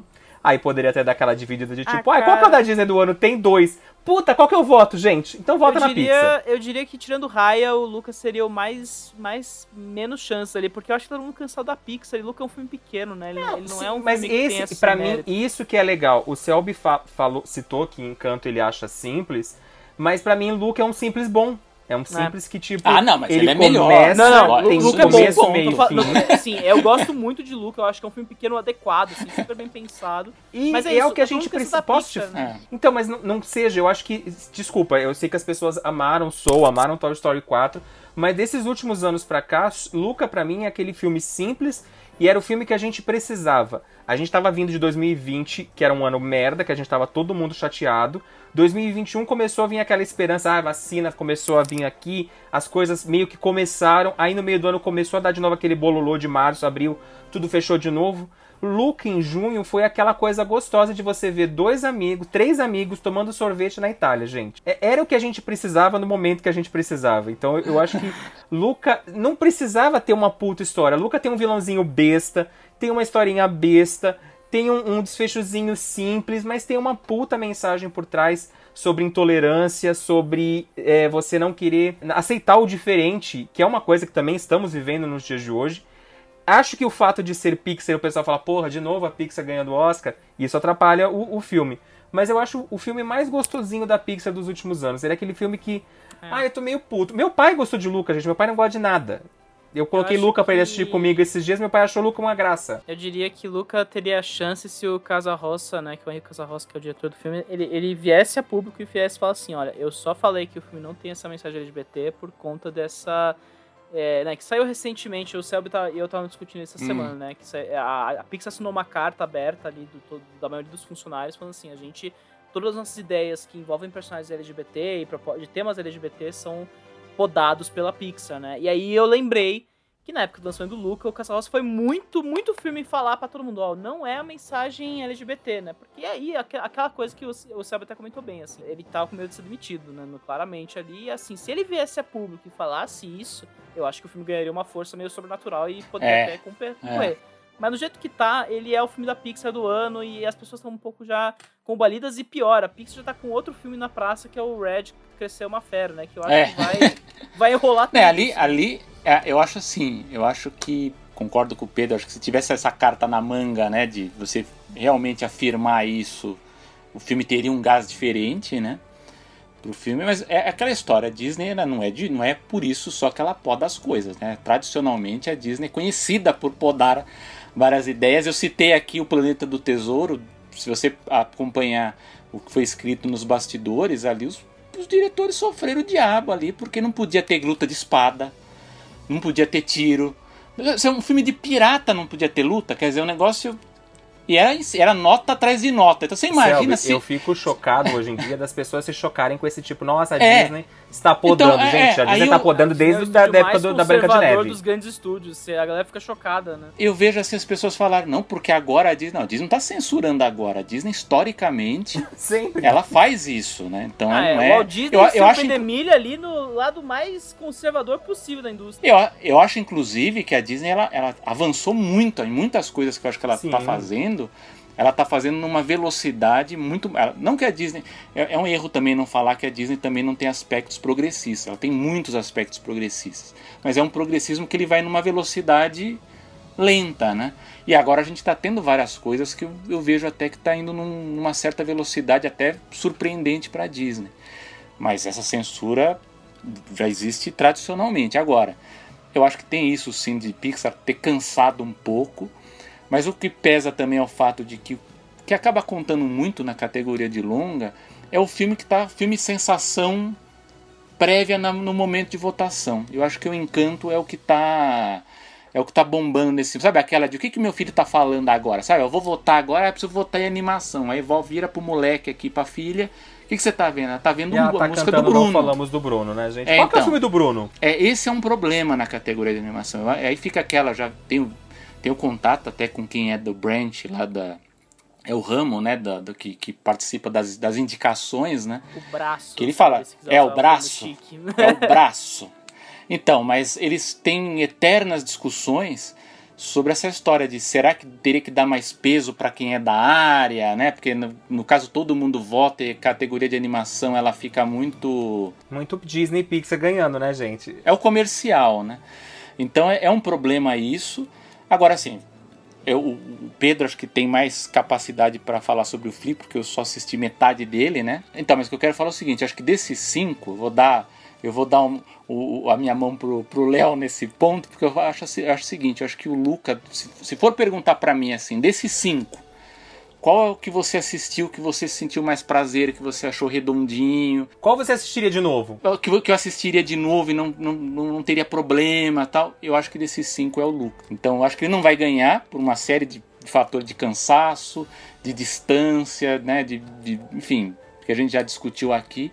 Mas pra mim, dos cinco, eu- é o que eu gosto mais, né? Então Concordo. Fica aí o, o Luca. Antes da gente falar do Flick, eu acho que pode ser o grande azarão e tirar o prêmio de encanto, nós temos a família Mitchell e Revolta das Máquinas, que é da Sony Animation, que foi vendido pra Netflix, que lançou diretamente no, no streaming, não foi pros cinemas esse também, que eu vejo ele como um, um terceiro colocadinho ali, que tipo, pode ser que tire a, a vaga de encanto. Ele funciona muito pro público jovem de hoje em dia. Eu acho que eu reassisti a Família Mitchell. Eu- a primeira vez que eu vi foi logo no lançamento, pra poder falar aqui no podcast. É, eu lembro que eu odiei. Eu, ta- eu estava com dengue, gente. Eu assisti o filme com dengue. Foi, foi, Nossa, foi delicioso. Um aquele dengue deve ser uma tortura Ah, psicológica. meu né? querido. Eu não entendi a porra. Começava a brilhar as coisas, eu me irritei. Eu falei, ai, gente, essas porra de computador, celulares, filhas da mãe aí. Assisti de novo, eu confesso que eu gostei um pouco mais do filme. Mas eu acho que ele tem um segundo ato, um, um, um terceiro ato, que tipo. Eu, eu envelheci horrores com aqueles. é, deles lutando lá dentro daqueles, daquela lugar lá que estão os humanos, com aquela robozinho, com aquele celular maldito. Que porra, gente, eu acho que o filme é muito bom até o momento que as máquinas assumem o poder. Podia ser um curta. Vamos conhecer a família Mitchell. eu adorei o filme, tipo, adoro a personagem, acho a família, num geral, super divertido. O cachorro é insuportável, me irrita aquelas piadinhas do cachorro lambendo a boca do pai, mas, tipo, eu entendo que tem que funcionar pro público jovem, que vai se divertir com esse troço. Mas entrou a tecnologia no filme, entrou as porra das máquinas. Aquela cena deles no shopping não faz sentido algum, porque, tipo, Tá, não deu certo. Ah, então vamos até o ponto final. Por que não foi até a porra do ponto final? Ou então por que não foi até uma porra de outro shopping pegar uma outra coisa? Não faz sentido essa merda.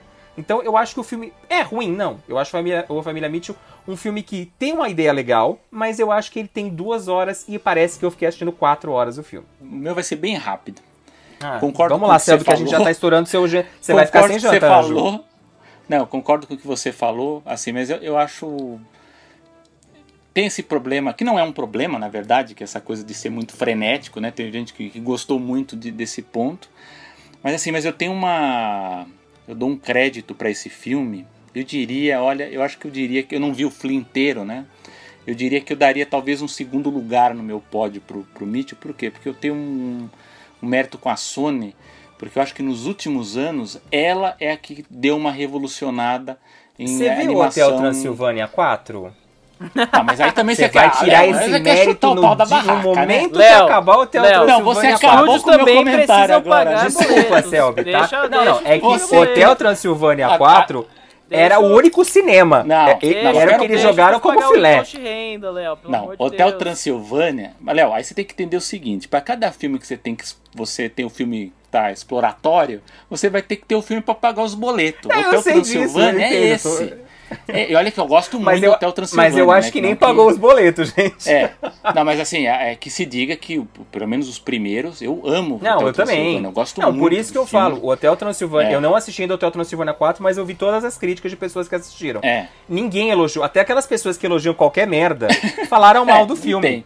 Não, é ruim. Mas não esquece, não sei por que a gente tá falando de Hotel Transilvânia. não, Tô falando de- Tipo, eu queria, eu queria acabar com o seu, seu crédito da Sony. Desculpa, era só isso que eu. Não. gigantesca, né? É. Não, pô, isso é uma bomba de fumaça no meu comentário aqui. Eu fui elogiar a Sony. Acabe, Você não, tá- desculpa, depois de outra Você outra tá semana você não pode ó, elogiar a eu Sony. Acho, eu acho que você tá recebendo da Netflix e da Disney aqui tá- pra, tá pra não deixar eu falar da Sony. Mas enfim, não, mas eu gosto muito do, do, do que a Sony tem feito. Nos filmes bons, que se diga, né?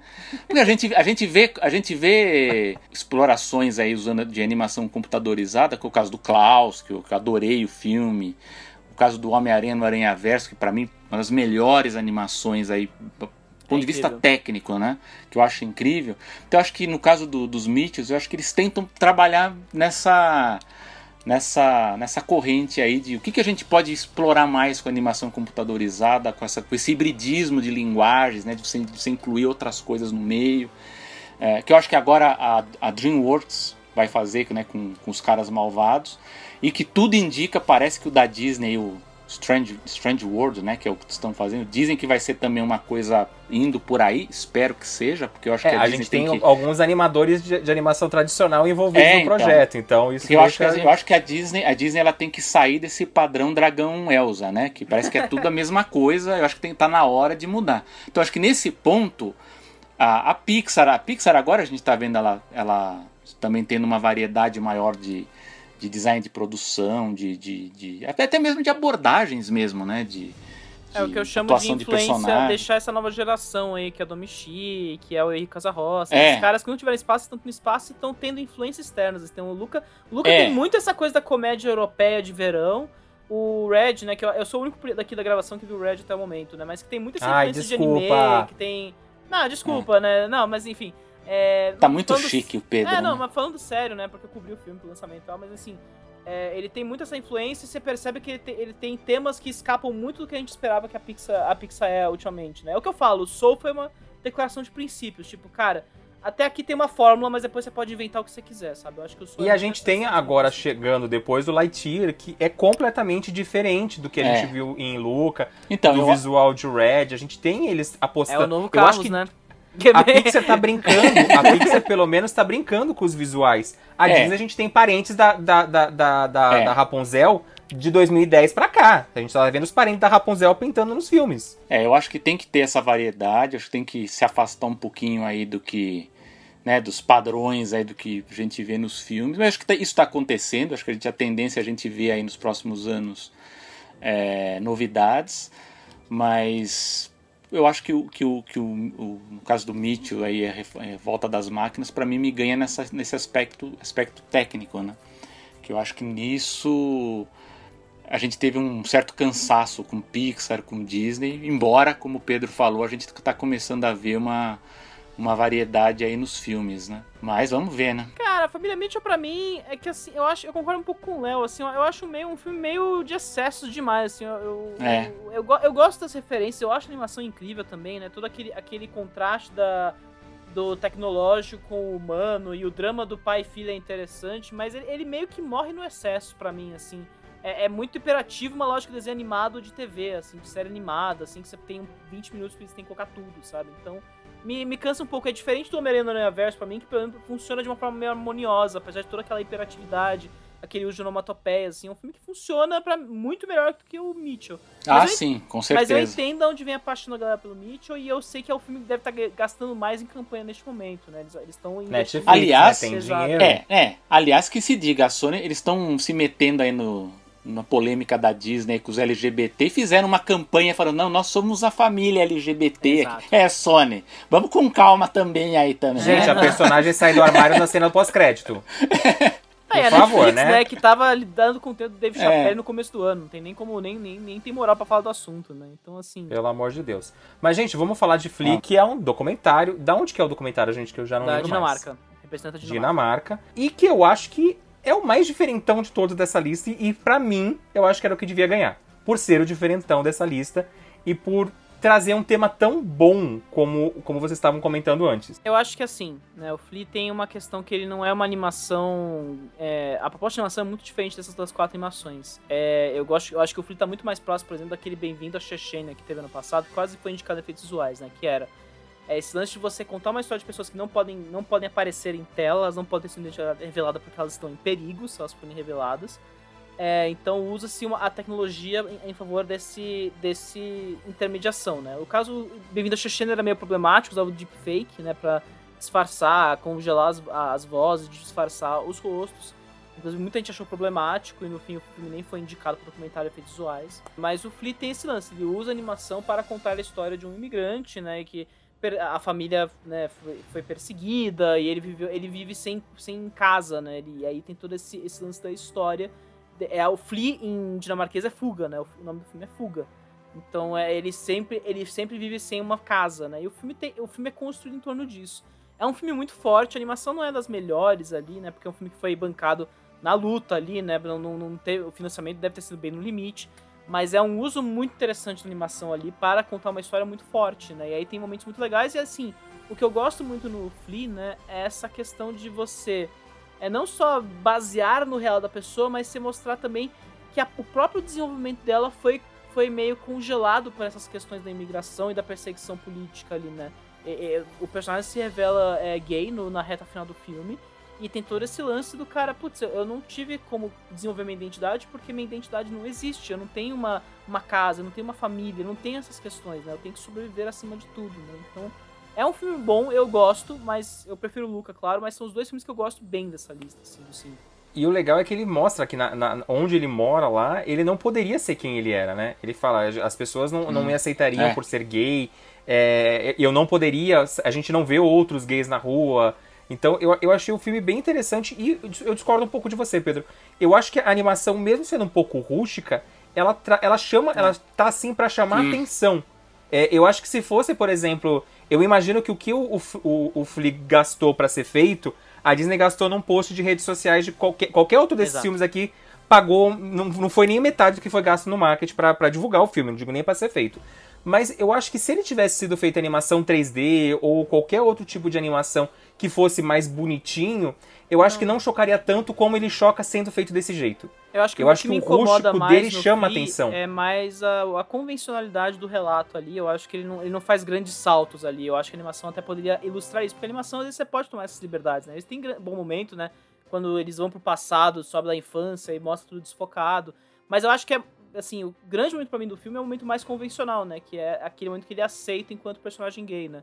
Que aí o, uhum. o, o, eu acho que é o tio, né, leva ele pra balada e fala: Nós sabemos todo o tempo todo, vai lá, seja essa pessoa, você tá entre nós, tudo mais. Que é o clímax do filme, né? E é, uma, é um clímax muito bonito, né? E aí você realmente percebe esse, esse segundo camada do filme, que aí o filme ganha um peso para mim, sabe? Eu não quero ouvir o sabe. é, então, não, eu não, não consegui vir inteiro, mas assim, mas eu, eu vou pelo que o Léo falou. Eu acho que a gente tem que levar em consideração que é um docudrama, né, um documentário, que aliás é, um, é, um, é uma coisa que a gente pouco discute, né, mas é, uma, é um gênero, né, que, que se diga, né, que então, muita, muita gente fala errado a animação em si como gênero, mas existe o gênero documentário da animação, né, e que existe muitos, né, há uma tradição também de, de documentários, uh, e como o Léo falou, eu, eu tenho aqui o, o, dado que eu anotei que dá 3 milhões e meio né, de, de, de dólares Caraca. o orçamento. É do, muito pouco. Do, então é o filme mais barato, né? É troco perto do,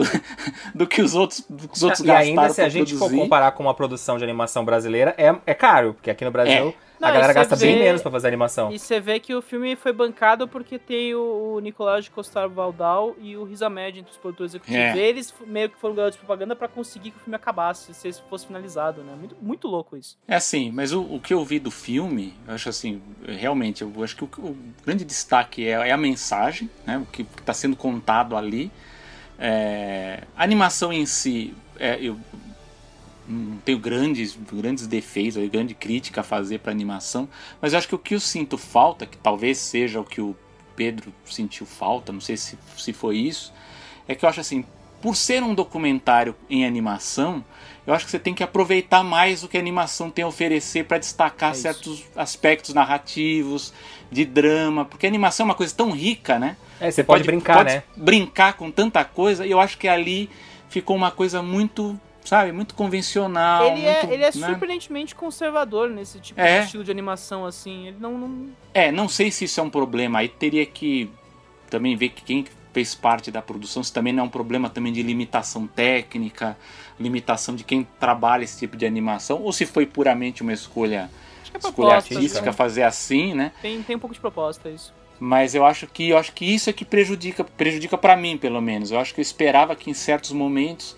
a animação, opa, isso aqui dá pra dá para usar animação para destacar isso de uma outra forma, né? Então, É. Ele fica, ele usa animação mais pra ilustrar a história mesmo, né? Pra você É. realmente ver o cara acompanhando a vida e assim eu, é basicamente ilustração, né? Uma, basicamente uma ilustração. Ah, e acaba assim, ele, ele, ele dá poucos voos, eu acho. Assim, tem bons momentos É. no filme. Eu não acho o filme ruim, longe disso. Eu acho um puta filme maneiro.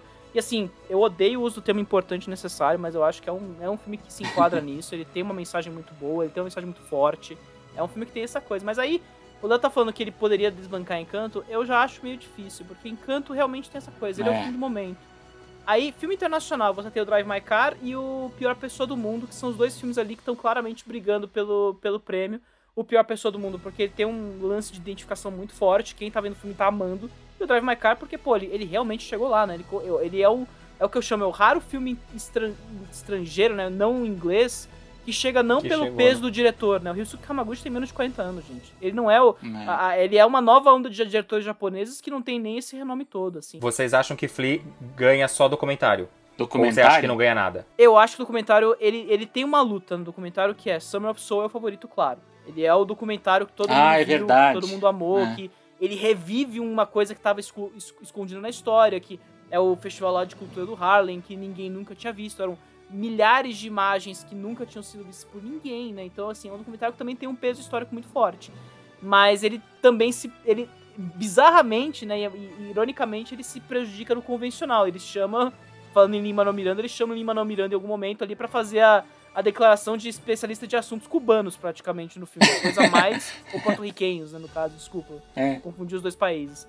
Mas eu acho que é isso, eu acho que são os dois filmes ali, e aí o Flea ganha um peso a mais com essa questão da invasão da, da Ucrânia pela Rússia. É. Porque ele é um filme claramente anti-Rússia, né? Em certo momento os personagens são é, maltratados por policiais russos, tem toda essa questão do Estado prejudicar. Então, assim, se há um lugar que o Flea pode ganhar pela importância histórica ali, eu acho que vai ser no documentário. Eu acho que. Eu não, não tinha lembrado dessa do documentário. Pode ganhar, mas eu acho que há, há um sério risco do Flea sair sem nenhum, né? É, também. Então, Ele, vamos ele fez o feito histórico de ser indicado nas três.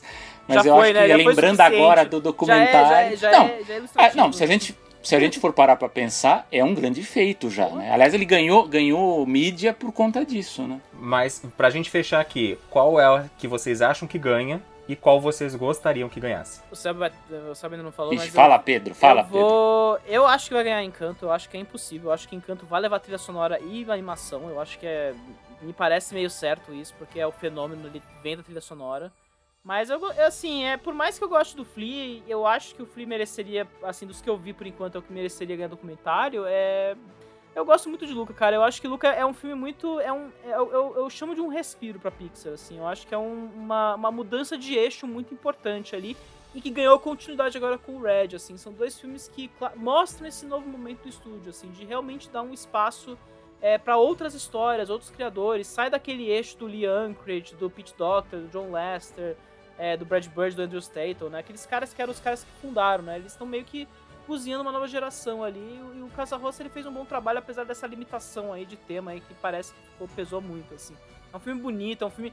O, o Selby tava falando de um terceiro ato cagado, eu acho o terceiro ato de Luca perfeito, assim, ele é um filme mínimo, sabe? Ele só vai se revelar grande no último plano lá do trem, né? Que é um, É. é um puta É, plano não, panorâmico, assim, mas ele é um filme pequeno, assim, um filme muito orgulhoso de ser pequeno. Eu acho isso muito bonito. assim. Enfim, é, é a animação que não precisa ser grande, sabe? Eu gosto muito disso. Eu acho que vai ganhar vai ser o Encanto, por tudo que a gente já falou aqui, peso da máquina, né? Máquina Disney aí pra, pra vencer. Agora, o filme do coração pessoal, que eu gostaria dos cinco, é o Luca, porque eu acho que desses é o, é o mais redondinho, é o que eu mais gostei, eu acho que é o mais. que teve o desenvolvimento mais perfeito.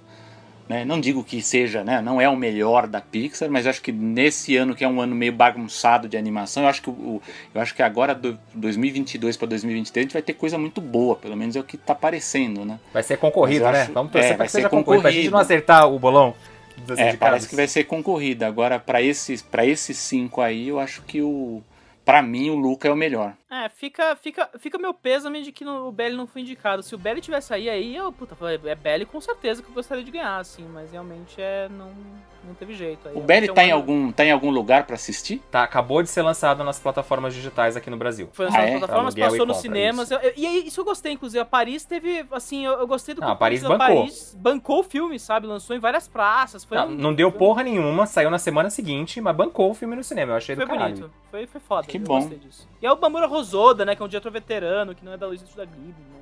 Ó, meu filme do coração que eu gostaria que ganhasse é Luca, mas também acho que não leva. Mas eu acho que o fato da gente ter quatro animações comerciais pode dividir votos. E eu acho que Flip poderia ganhar, já que a galera pode muito bem chegar e pensar e falar: não, não vou dar pra documentário, não vou dar pra internacional, mas o filme merece ganhar. E como a gente tem quatro animações muito parecidas, eu acho Será? que pode muito bem dividir voto. Tem aquela galera que só vota em Disney, tem aquela galera que só vota em Pixar. Pode ter aquela galera que gostou muito de Homem-Aranha e vá os votos pra família Mitchell. Eu não sei, eu acho que Flea tem um, um pezinho aí pra ganhar. Hum, Posso dar uma contextualização pra sua. Por favor. Para o seu arrisco, Léo? Eu, eu, eu acho que é o seguinte: a gente viu esse ano.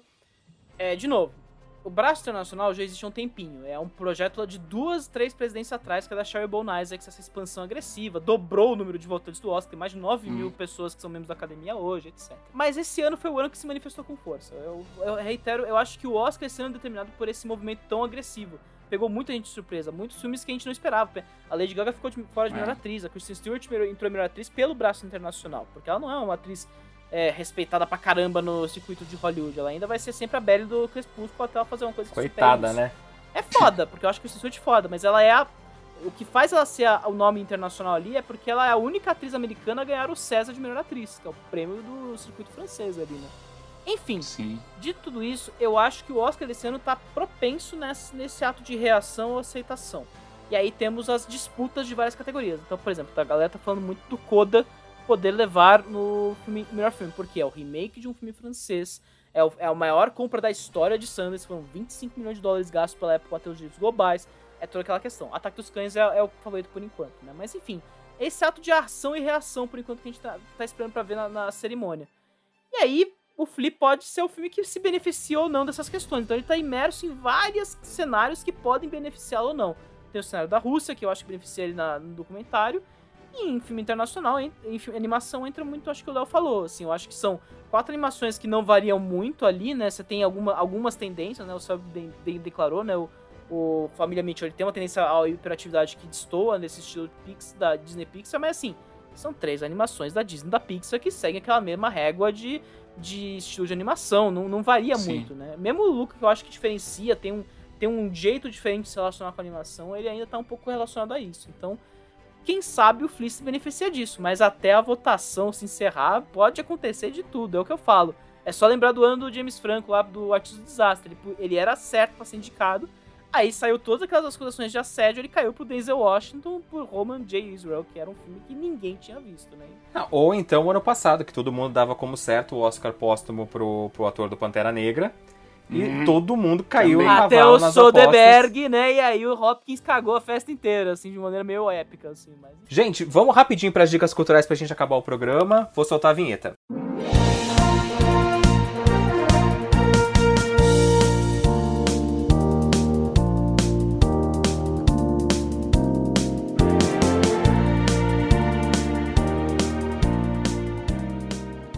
Selby, vou começar por você, meu amigo. Qual que é a sua dica de hoje? Você tem um minuto para dar uma dica. Um minuto. Eu vou Um dar uma minuto. dica antiga Dica e um uma minuto. dica nova. Dica Disney Plus, eu tô revendo Ursinhos Gummy, uma das séries pioneiras da Disney Television. Estou adorando, embora seja uma série que tem as suas irregularidades, mas principalmente a primeira temporada para mim é imbatível, eu tô gostando muito de assistir.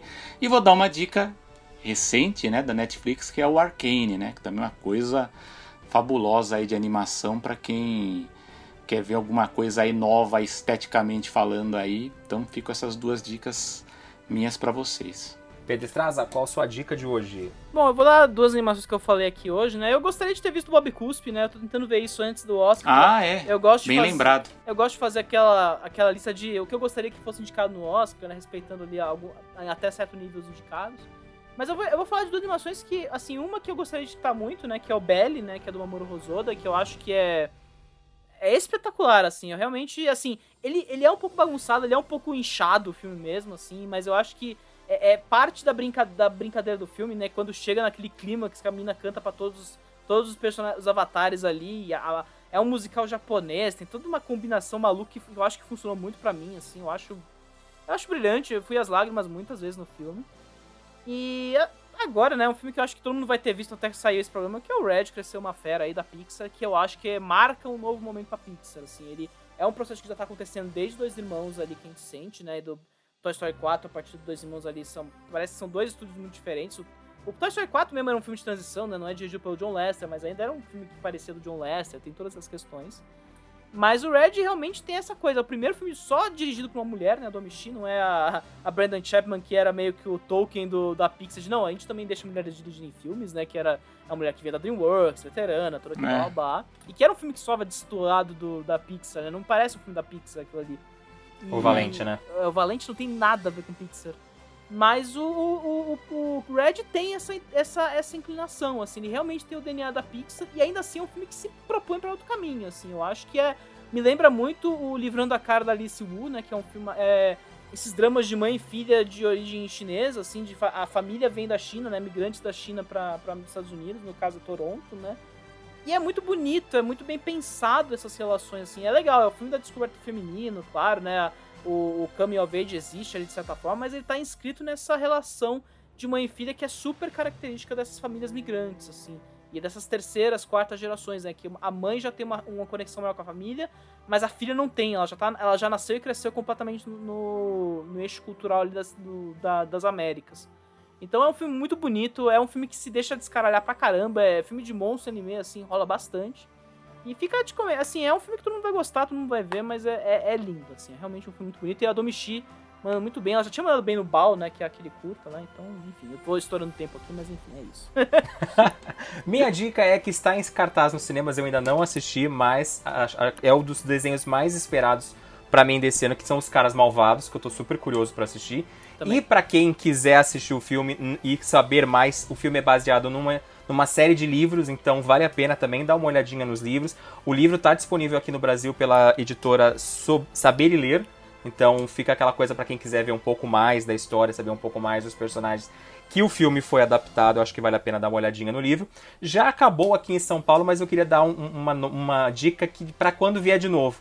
O Disney Concert, que teve do dia 10 de março ao dia 20 de março aqui em São Paulo, no Teatro Bradesco que é a Disney sendo tocada como orquestra. Então você pega as melhores músicas da década de 90 e as músicas atuais, que é mais ou menos isso que eles fizeram, e tem uma orquestra Vila Lobos maravilhosa tocando e grandes nomes do teatro musical brasileiro cantando as músicas que a gente se apaixonou. O primeiro ato é só Disney década de 90 e acaba com Moana, pra galera novinha não ficar entediado o espetáculo inteiro. Segundo ato tem Rei Leão, tem Piratas do Caribe, Mary Poppins, tem Frozen 1, Frozen 2. É, eu acho que para quem é fã principalmente das canções da Disney, é uma opção de tipo, assistam quando vier de novo, já que infelizmente já acabou aqui o Disney Concert. Foram só. Léo ficou até dias. mais leve depois que foi assistir, né? Ah, gente, eu gostei, gente. Eu quase chorei no final.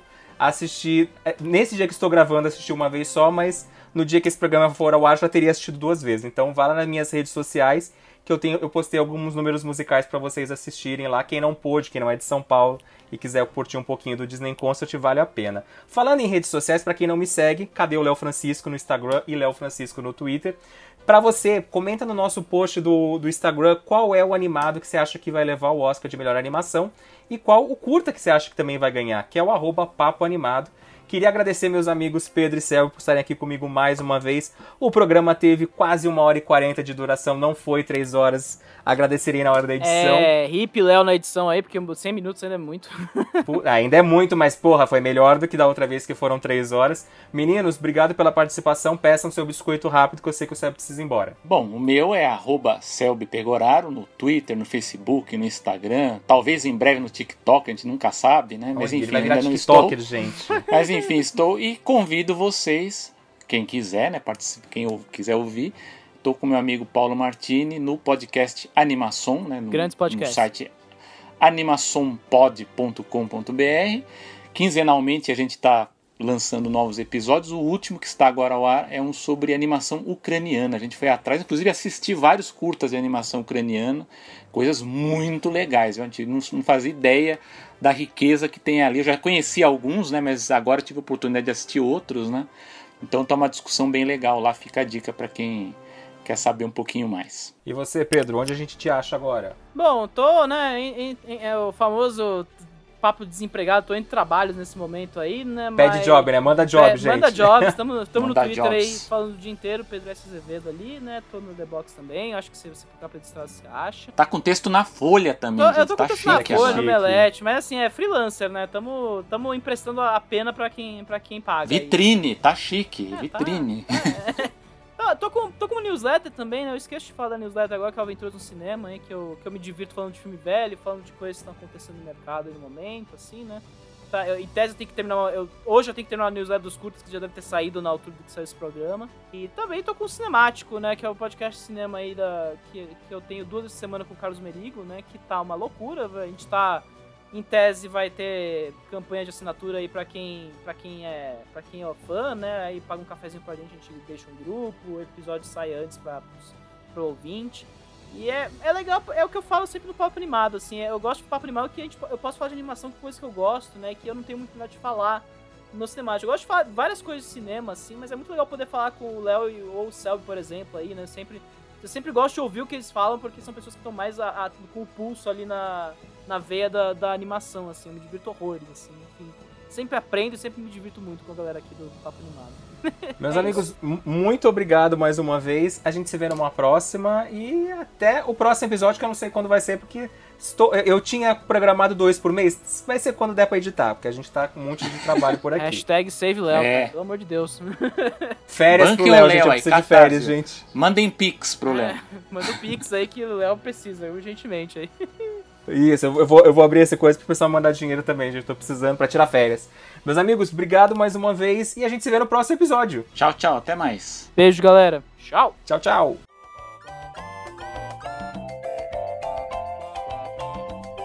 Você ouviu o Papo Animado, o podcast mais animado do Brasil. Voltamos logo com mais novidades. Apresentação e edição: Léo Francisco.